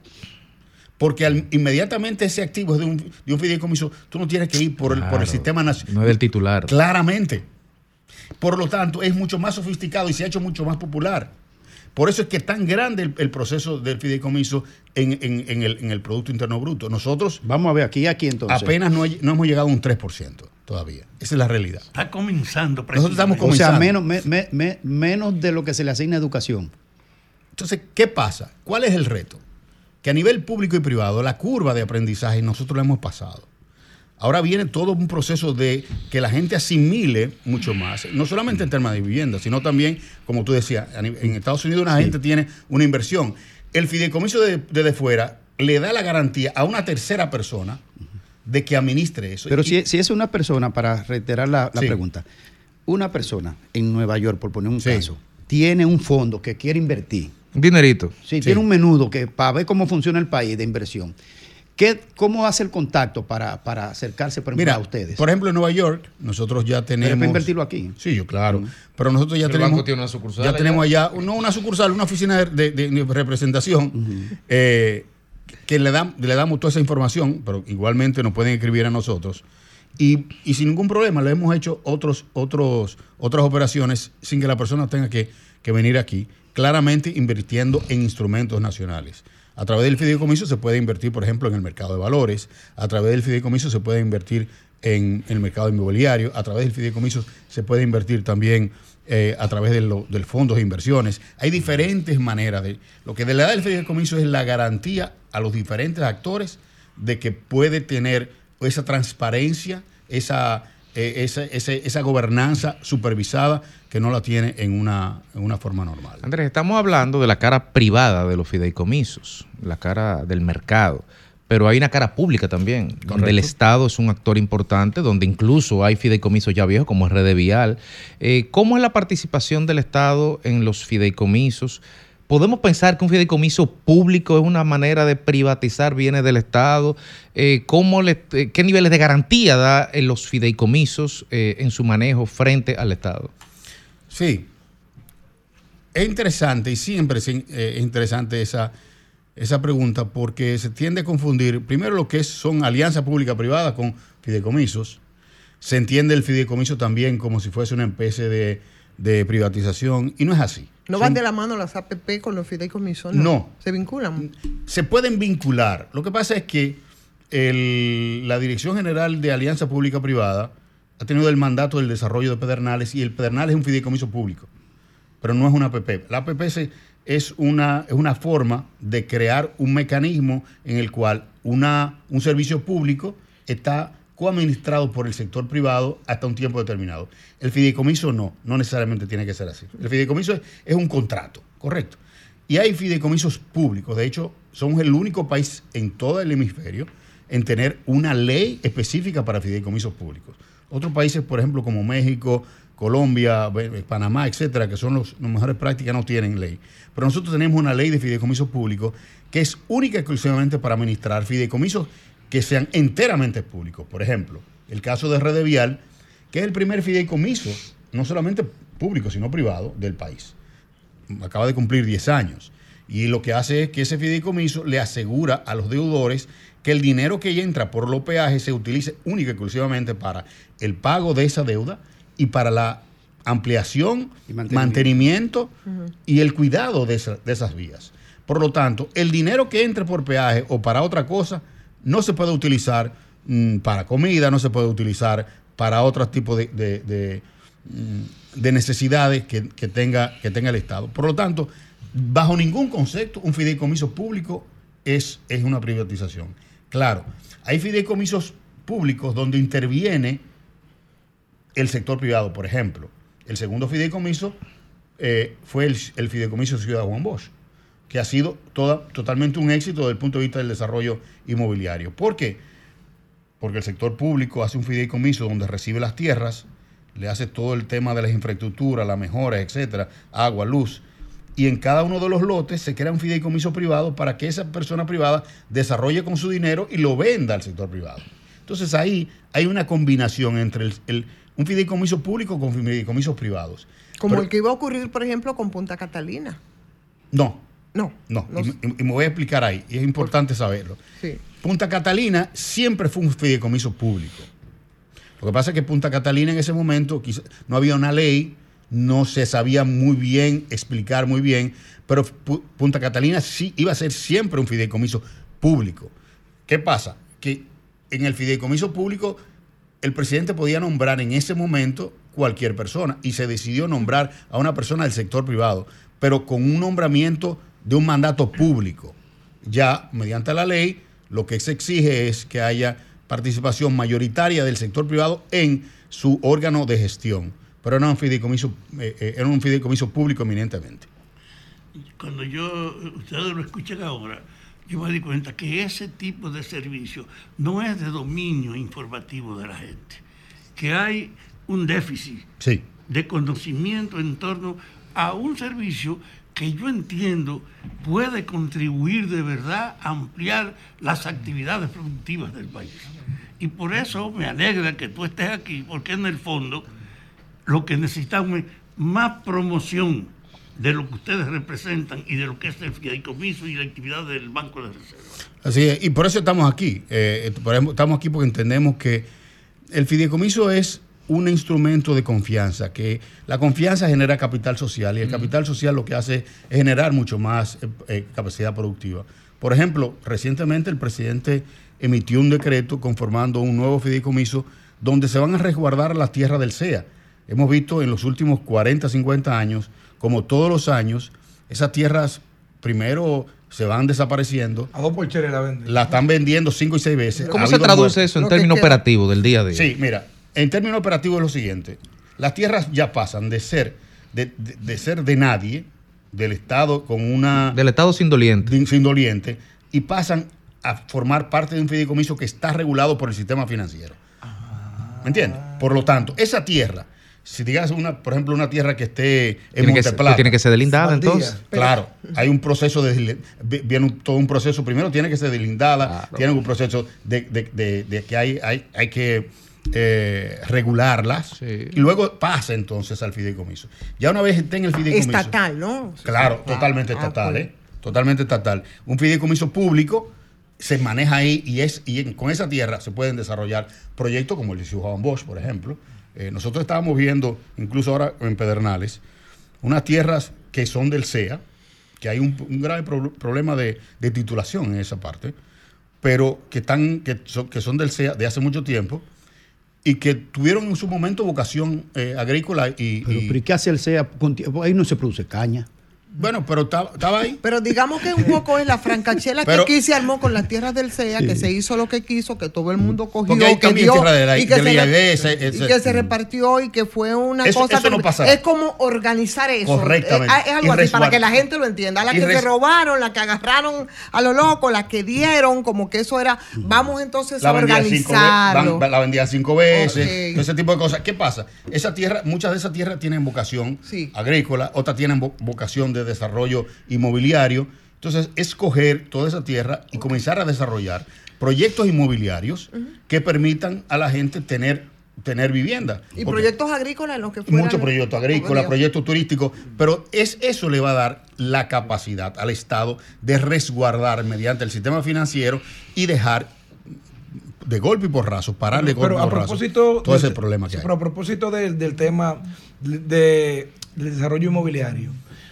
es evidente que hay un temor ahora mismo en la población y los compradores de apartamentos, porque tengo amigos que trabajan en el tema inmobiliario y dicen que la gente no quiere comprar en muchas ocasiones por temor a que pase lo que ha pasado con los casos ya sonados en justicia. Principalmente la gente que compra desde Estados Unidos, que son los que dan los 10 mil dólares adelante huyendo Sí, sin problema. ¿Qué recomendación tú le darías a esa gente y a ese mercado para que se pueda volver a estabilizar? ¿Qué garantía hay? No, es- es sencillo. Que busque que el proyecto sea manejado mediante un fideicomiso de cualquier fiduciaria del sistema financiero nacional. Están, son muy buenas fiduciarias, eh, ninguna ha tenido problemas.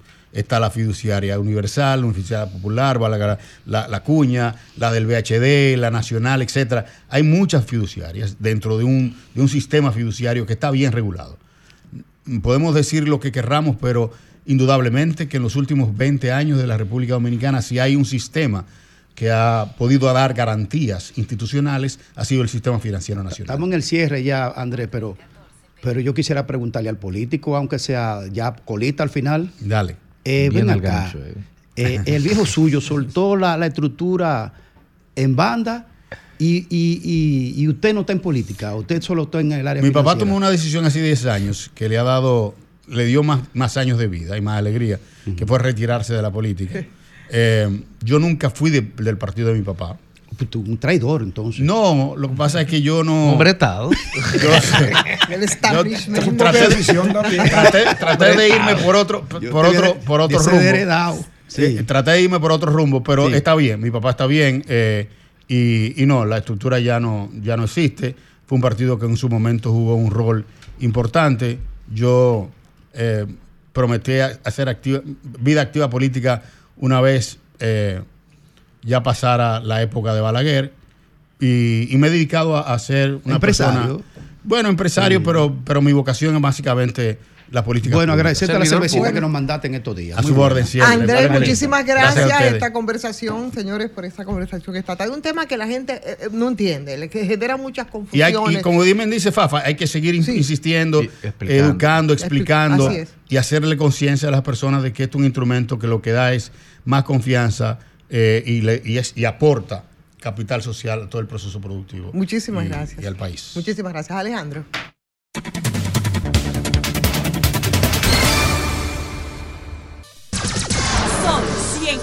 106.5.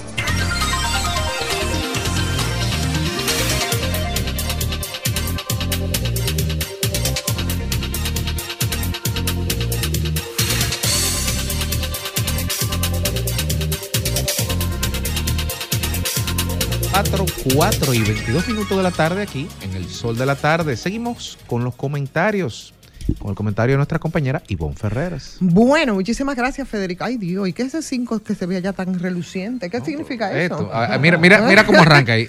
Oh, mi Dios. Bueno, pues ahí está. Ah, arranca como arrancaron unas cifras que ofrece eh, la Oficina Nacional de Estadísticas eh, esta semana y que pasa como así un poco inadvertida y esas cifras nos dan cuenta de que, señores, por tercer año consecutivo, según esos datos preliminares, los embarazos en adolescentes han bajado. Esa es una gran preocupación, hablamos mucho del tema. Sin embargo, las cifras en las comparaciones que hacen ellos del 2022, eh, donde cayó en unos 23 mil en el 2023 respecto al embarazo en adolescentes, eso es, estamos hablando de una disminución del 9.5% que no está mal si nosotros consideramos que para el año 2019 tuvimos 32 mil partos de muchachitas menores de edad de entre 15 y 19 años, 32 mil partos, y eso significa eh, que el 24% de todas las adolescentes aquí en este país se convirtieron en madres. Eso pasó en el 2019 y eso siempre ha sido una gran preocupación. Sin embargo, ahora, por eso yo pienso que el tema es muy importante resaltarlo. ¿Por qué? Porque yo no sé cuáles son las políticas públicas que se estarán implementando ahora. Están bien las que se estén implementando. Están dando resultados y yo creo que tenemos que seguir entonces en esa, en esa dirección si comparamos lo que pasó con todas esas adolescentes. Es una cifra alarmante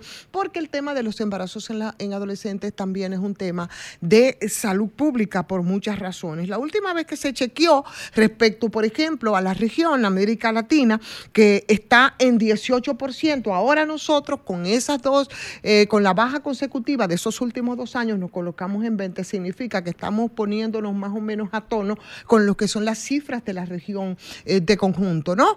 Eh, y eso es una información excelente. ¿Por qué? Porque aquí no solamente se trata de muchachitas embarazadas a una edad temprana, cuando deberían de hacer otras cosas, sino que eso tiene un impacto en muchas direcciones. Es un problema bastante grave en nuestro país porque implica, por ejemplo, en un país donde tenemos muchas vulnerabilidades respecto al tema de la salud, el riesgo el riesgo que implica el parto en un adolescente, las complicaciones de un embarazo es un problema serio y, e incluso de las principales causas de muerte entre las jóvenes de 15 y 19 años en todo el mundo.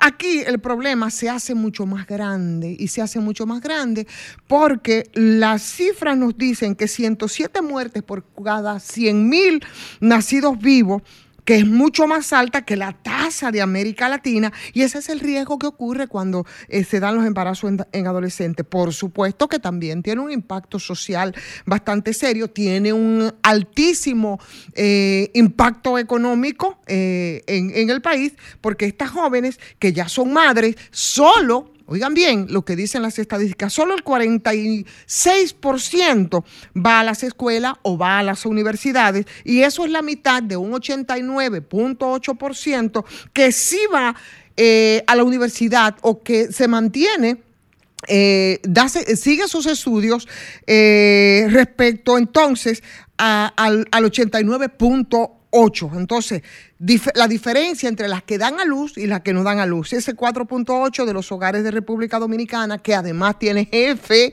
o jefa de hogar a muchachitos entre 15 y 17 años, que es lo que vivimos repitiendo, que son los niños y las niñas cuidando niños y niñas. Y si eso de los embarazos en adolescentes afecta...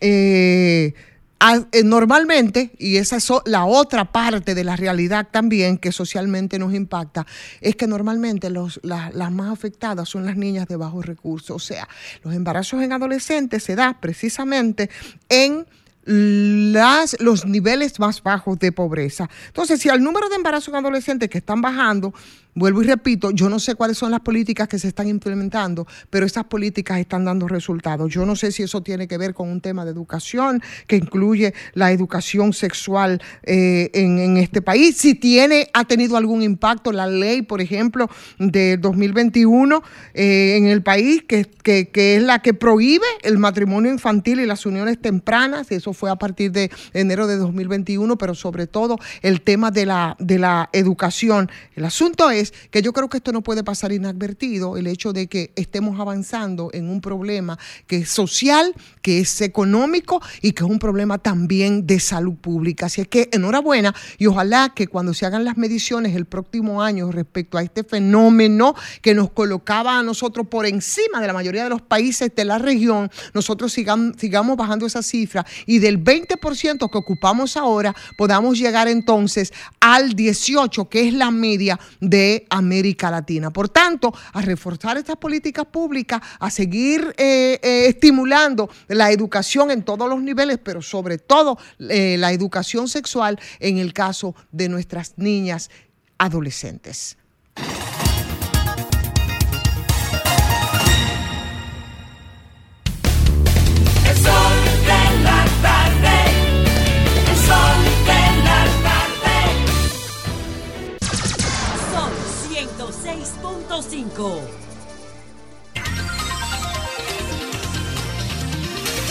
Señores, aquí estamos, estamos de regreso y ya son las 4 con 34 minutos, el tiempo avanza, pero muy rápido en esta antesala del fin de semana. Hay una información ahí que tenemos. Sí, aquí tenemos una, notificación que se le acaba de realizar al Colegio de Abogados, en este caso a la Comisión Electoral que... Mm. Que reguló el proceso anterior.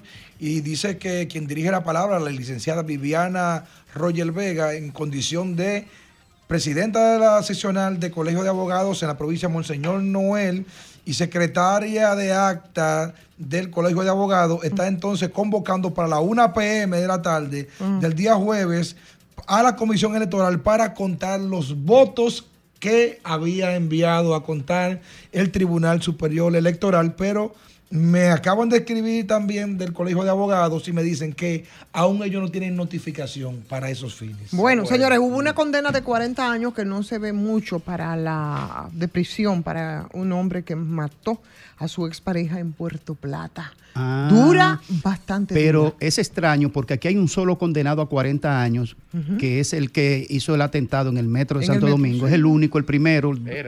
Eh, Exacto, pero qué cosa tan grave hizo él, porque es un, un asesinato, pero ¿qué, qué se le agregó para que sean Terrorismo. 40? Eh, Se califica como terrorismo. Sí. Exactamente. Bueno, pues ahí está esta persona y fue, fue hace, bueno, fue, la dictó Isidro Rafael. Ahí la muerte de la profesora. ¿Ustedes recuerdan el caso de, la, de una profesora? Fue en Oh, Francia. Languasco. Fra- sí, o sea Que que. el tipo se ya- fugó a, a España. a España, creo. Poca gente puede aguantar ni que 40 años. 40 años, así es, pero nunca cumplen lo- la condena completa. Graimer Méndez, Vamos arriba. usted sí va a cumplir ahora mismo con el mandato nuestro para que usted nos diga su comentario. Estoy apremiado por el tiempo. Miren, ustedes saben que voy a hablar de algo con lo que yo estoy comprometido por un ejercicio profesional que yo tengo hace un año y pico, al ser enlace técnico legislativo entre el Senado Dominicano y el Senado de Nueva York. O sea, por lo tanto, yo he formado parte, junto con el senador Sepúlveda y Rukin en Puerto Rico y el senador Alexis Victoria Yet y yo aquí, que llevamos estos temas de agenda en beneficio de los dominicanos de allá y los dominicanos de aquí. Es decir, que lo que voy a decir ahora, eh, tengo ganancia de causa en el sentido de que he sido un compromisario de mejorar las condiciones de inversiones y temas sociales para nuestro país, aquí y allá. ¿Qué sucede? Hace unos tiempo, hace un tiempo yo dije aquí mismo en este medio que una asambleísta dominicana de origen dominicano, Carinés Reyes, hizo un pronunciamiento aquí cuando dijo que asambleísta de Estados Unidos, RD deberá responder a comunidad internacional si no despenaliza el aborto. Y además de otras declaraciones que inclusive el presidente Luis Abinader eh, se desmarcó directamente de su pronunciamiento y la embajada americana se desmarcó de ella, de Carinés Reyes también, diciendo Estados Unidos no hace ese tipo de planteamiento, no, no, no corre. Bueno, o sea, la, la, digamos que la descalificó al ser representante en Estados Unidos del Estado norteamericano. ¿Qué ha pasado con Carinés Reyes? que está metida en un embrollo complicado porque ella pasó a ser la presidenta del Consejo Ejecutivo de una organización que, de la conferencia Somos, un organismo que, que colabora con desarrollo institucional y que se ti- tiene décadas en Puerto Rico impulsando una asamblea anual. Solamente en, en separación de habitaciones de hoteles de ese encuentro puertorriqueño anual de Nueva York para Puerto Rico, solamente en alquiler de habitaciones se lleva 20 millones de dólares en inversión. Y se duran, duran una semana tratando temas sociales, económicos, empresariales. Y en las últimas reuniones que se dieron en Puerto Rico con, este, con esta institución Somos, fue para tratar la posibilidad de la recuperación después de las devastaciones que le dio la naturaleza con la eh, huracán María y otros más, para recaudar eh, recursos económicos, pero además exigir más compromiso de Estados Unidos con la isla del encanto. ¿Qué tiene eso que ver con nosotros? Bueno, que la dominicana Carinés Reyes eh, eh, ha decidido someter a la Asamblea y se ha, producido un, un escarceo terrible en los medios puertorriqueños, en los medios neoyorquinos, porque ella quiere traer a Santo Domingo la conferencia de Puerto Rico a través de Somos para la República Dominicana. Usted dirá, oh, pero eso estaría muy bien. Aparentemente sí que estaría muy bien si se lograse aquí, pero no sobre la base que ha sido la gran discusión que se ha dado en todo este entorno de que no podemos vestir un santo desvistiendo otro. O sea, Puerto Rico necesita de esa inversión, de ese, de ese encuentro donde se debaten temas de presente y de futuro, y entonces se ha creado un problema gravísimo, porque lo que se está diciendo entonces, ah, que la dominicana quiere robarle un proyecto que se desarrolló para Puerto Rico para traerlo para acá. Y eso ha dividido la comunidad puertorriqueña con la comunidad dominicana a tal punto que un grupo de asambleístas en Puerto Rico va directamente a una comisión a Nueva York a, a resolver este problema. El tema ha llegado tan grave que al parecer, al parecer tendrá que ser resuelto. Se va a producir una reunión entre eh, el, presidente Abinader y el gobernador de Puerto Rico, Pedro Pierluisi. Sí, eh, Pedro Pierluisi, porque se está generando un conflicto de orden asambleísta, inversiones, se está hablando también de lo que significaría para la República Dominicana sobre la base de quitarle un proyecto a, Puerto Rico. ¿De dónde sale todo esto? ¿Por qué esta controversial asambleísta vino aquí recientemente a desestabilizar una relación, un proyecto como es el que tenemos, que estamos trabajando entre el Senado Dominicano y el Senado de Nueva York, y vino a Santo Domingo a hacer pronunciamientos contra nuestras normas legales y constitucionales. Una cosa que no se le permite, porque ella es una asambleísta de Estados Unidos y opinó en varias áreas que inclusive la embajada la descalificó. ¿Cuál es el plan de todo esto? Desmontar, dañar, desbaratar lo que tenemos un año y pico trabajando entre el Senado de Nueva York y el Senado dominicano. Yo creo que es una actitud que no se corresponde con lo ético, con lo moral y está eh, eh, absolutamente en lo incorrecto.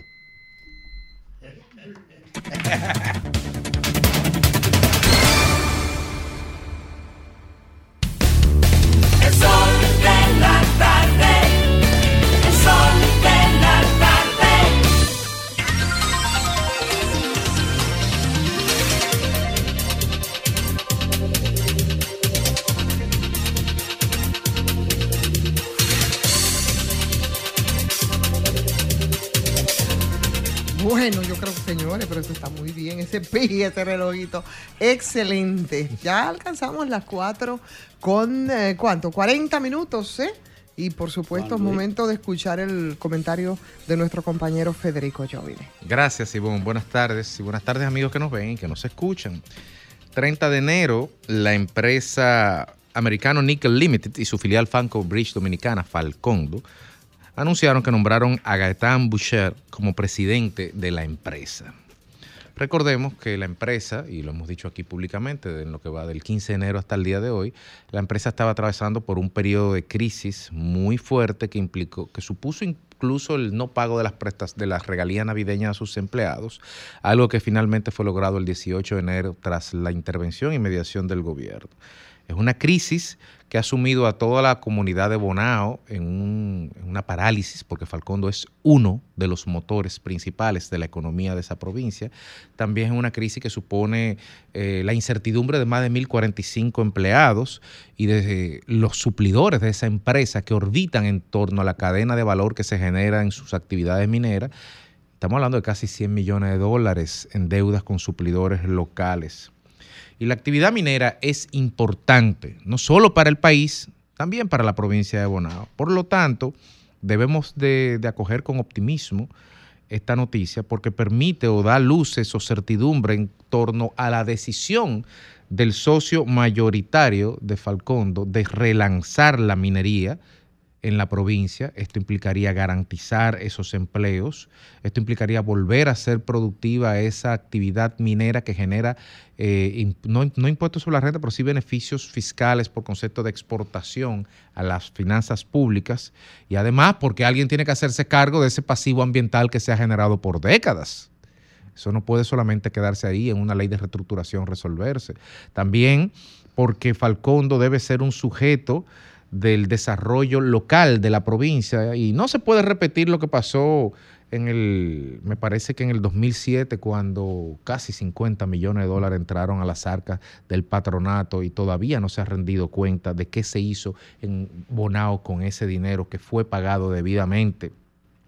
Parece que los problemas internos de la compañía, eh, entre los socios y los vinculados externos, empresas eh, que ahora mismo están en un tribunal en Reino Unido litigándolo, Arrow Metal y Americano Nickel, y Gisol, la matriz de Americano Nickel, parece que esto es un un- una señal de que ciertamente hay una decisión del socio mayoritario de, de tomar el toro por los cuernos, porque hasta el día de hasta el 30 de enero no había una cara visible en esa empresa que pudiera sentarse frente al Estado dominicano y que pudiera decirle a los eh, trabajadores de la Falcon Bridge y a los suplidores y acreedores de esa empresa, yo estoy hablando a nombre de ellos. Y así como hemos sido críticos en este espacio de esa indecisión, de esa incertidumbre, de esa negligencia del regulador en tanto Estado y también de la propia empresa y de sus prácticas que no ha sido lo suficientemente transparente, tenemos que ser optimistas con este nombramiento. El señor Boucher eh, es una persona de ascendencia suiza, dominicano, experto en finanzas y en gestión y reestructuraciones patrimoniales. Así que cuenta con las competencias, eh, hablo en términos curriculares, evidentemente, cuenta con las competencias de poder por lo menos eh, relanzar esta operación. Es una operación que, brinda este anuncio un espacio de respiro y un espacio de, de generar oportunidades. Al gobierno le da un respiro también de cara a una elección en febrero con una provincia cuasi parada y con unas elecciones en mayo. Así que nosotros vemos este nombramiento con confianza en el sentido de que se puede abrir un nuevo espacio. No estamos endosando ningún apoyo. Creemos que la actividad minera en Falcondo es importante, que a la mina le queda un tiempo de vida prudente, tanto con la reserva existente de ferroníquel como con el proyecto de sales de níquel, que sería el proyecto bandera de los próximos 20 años. Estaremos observando con detenimiento la evolución de este nombramiento, cómo impacta en la gestión del contrato y en la interacción de Falcondo con el Estado dominicano y queremos que el Estado con más nivel de transparencia y exigencia hacia la empresa privada a la cual es socio minoritario pueda brindarle transparencia al pueblo dominicano de qué está pasando, qué va a pasar, pero más allá de la transparencia también tranquilidad. Alejandro.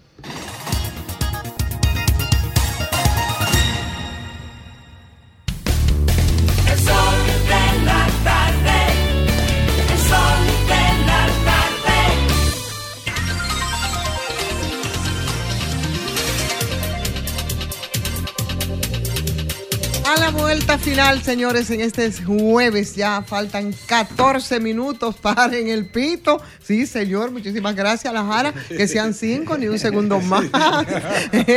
que te estamos chequeando. ¿eh? Pero igual te queremos y aquí, estamos aquí listos para escuchar tu comentario. Muchísimas gracias, Ivonne. Vamos a ponerle por aquí para que tengamos todos igualitario, ¿verdad? Bueno, se lo paso, Graimer, dale. Miren, eh, la actividad económica en la República Dominicana siempre será un tema, siempre será un tema de mucha preocupación para todos los dominicanos, ya que los dominicanos por muchos años hemos tenido un buen crecimiento económico por alrededor de unos 15 años, República Dominicana se debatió entre liderazgo nacional e internacional de cuál es la economía que más crecía. Nosotros regularmente éramos los número uno, en otras ocasiones era Perú, principalmente con el acceso económico que tuvo de, de- China, 2006, 7, 8, pero, y también Panamá, que siempre ha sido competencia a nivel económico con la República Dominicana. Este año no tuvimos el desempeño, bueno, el año pasado no tuvimos el desempeño económico al cual estamos prácticamente acostumbrados, teniendo solamente un crecimiento económico de un 2.4%, cuando regularmente eh, hemos tenido en los últimos por lo menos 15, 20 años un promedio de un 5%.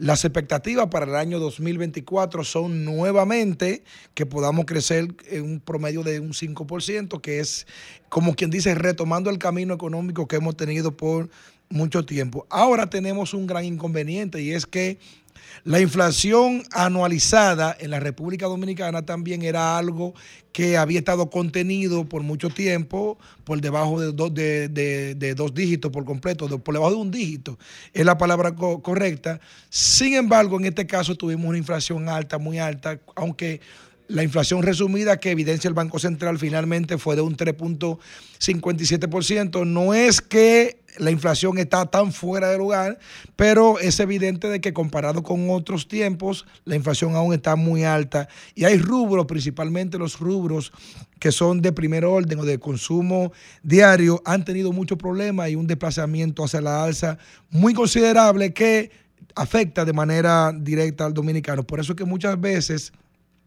los dominicanos preguntan o dicen que la macroeconomía creció, que la economía creció, y el que está en el pueblo, en el sector, en el barrio, en el supermercado, pregunta que con qué se come eso, que la economía, que la economía haya crecido, porque ellos no lo sienten. Bueno, no lo sienten tal vez de manera directa, pero de manera indirecta siempre. Cuando hay un crecimiento económico positivo, usted lo va a sentir, porque el crecimiento económico representa que todos los sectores productivos generaron riqueza, el sector, el sector construcción, el turismo, la remesa, todos los sectores que inyectan capitales a la economía dominicana.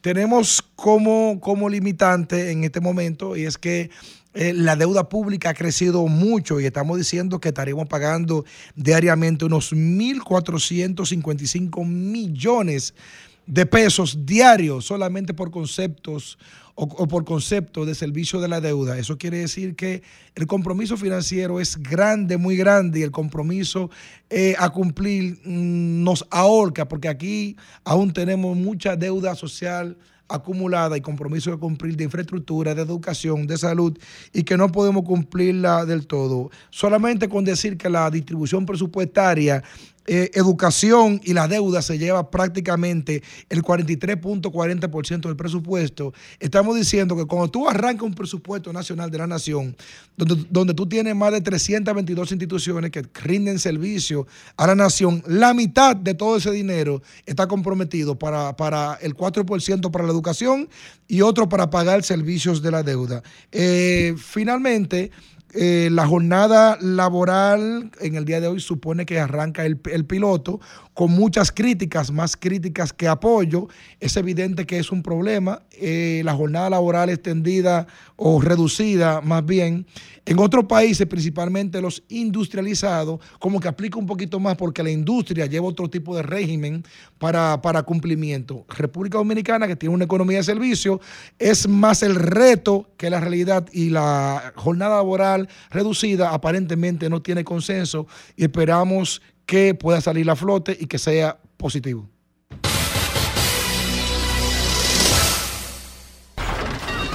Comunícate 809-540-1065. 1-833-610-1065 desde los Estados Unidos. Sol 106.5, la más interactiva. 4.53 minutos y tenemos tiempo para varias llamaditas al cierre. Buenas tardes. Sí, adelante. De verdad que lo que eh, denunció el candidato alcalde por el Distrito Nacional, Domingo Contreras, nos ha llenado a todos los ciudadanos de preocupación, porque de verdad que pensábamos que la situación era diferente. Ahí vemos también que estuvo ayer de visita en el Parque de la Muñe de Cáceres y eso es un desastre. De verdad que quisiéramos que la alcaldesa Carolina Mejía pudiera explicarnos qué es lo que está pasando, porque de verdad que no sabíamos que estaba todo esto así como está. Gracias, por su llamada. Buenas tardes por aquí. Sí, adelante. Sí, buena. Sí, sí, sí. Domingo Contreras lo que está desesperado, porque ¿qué, qué propone Domingo Contreras? Nada más se van a volver a denunciar la oposición.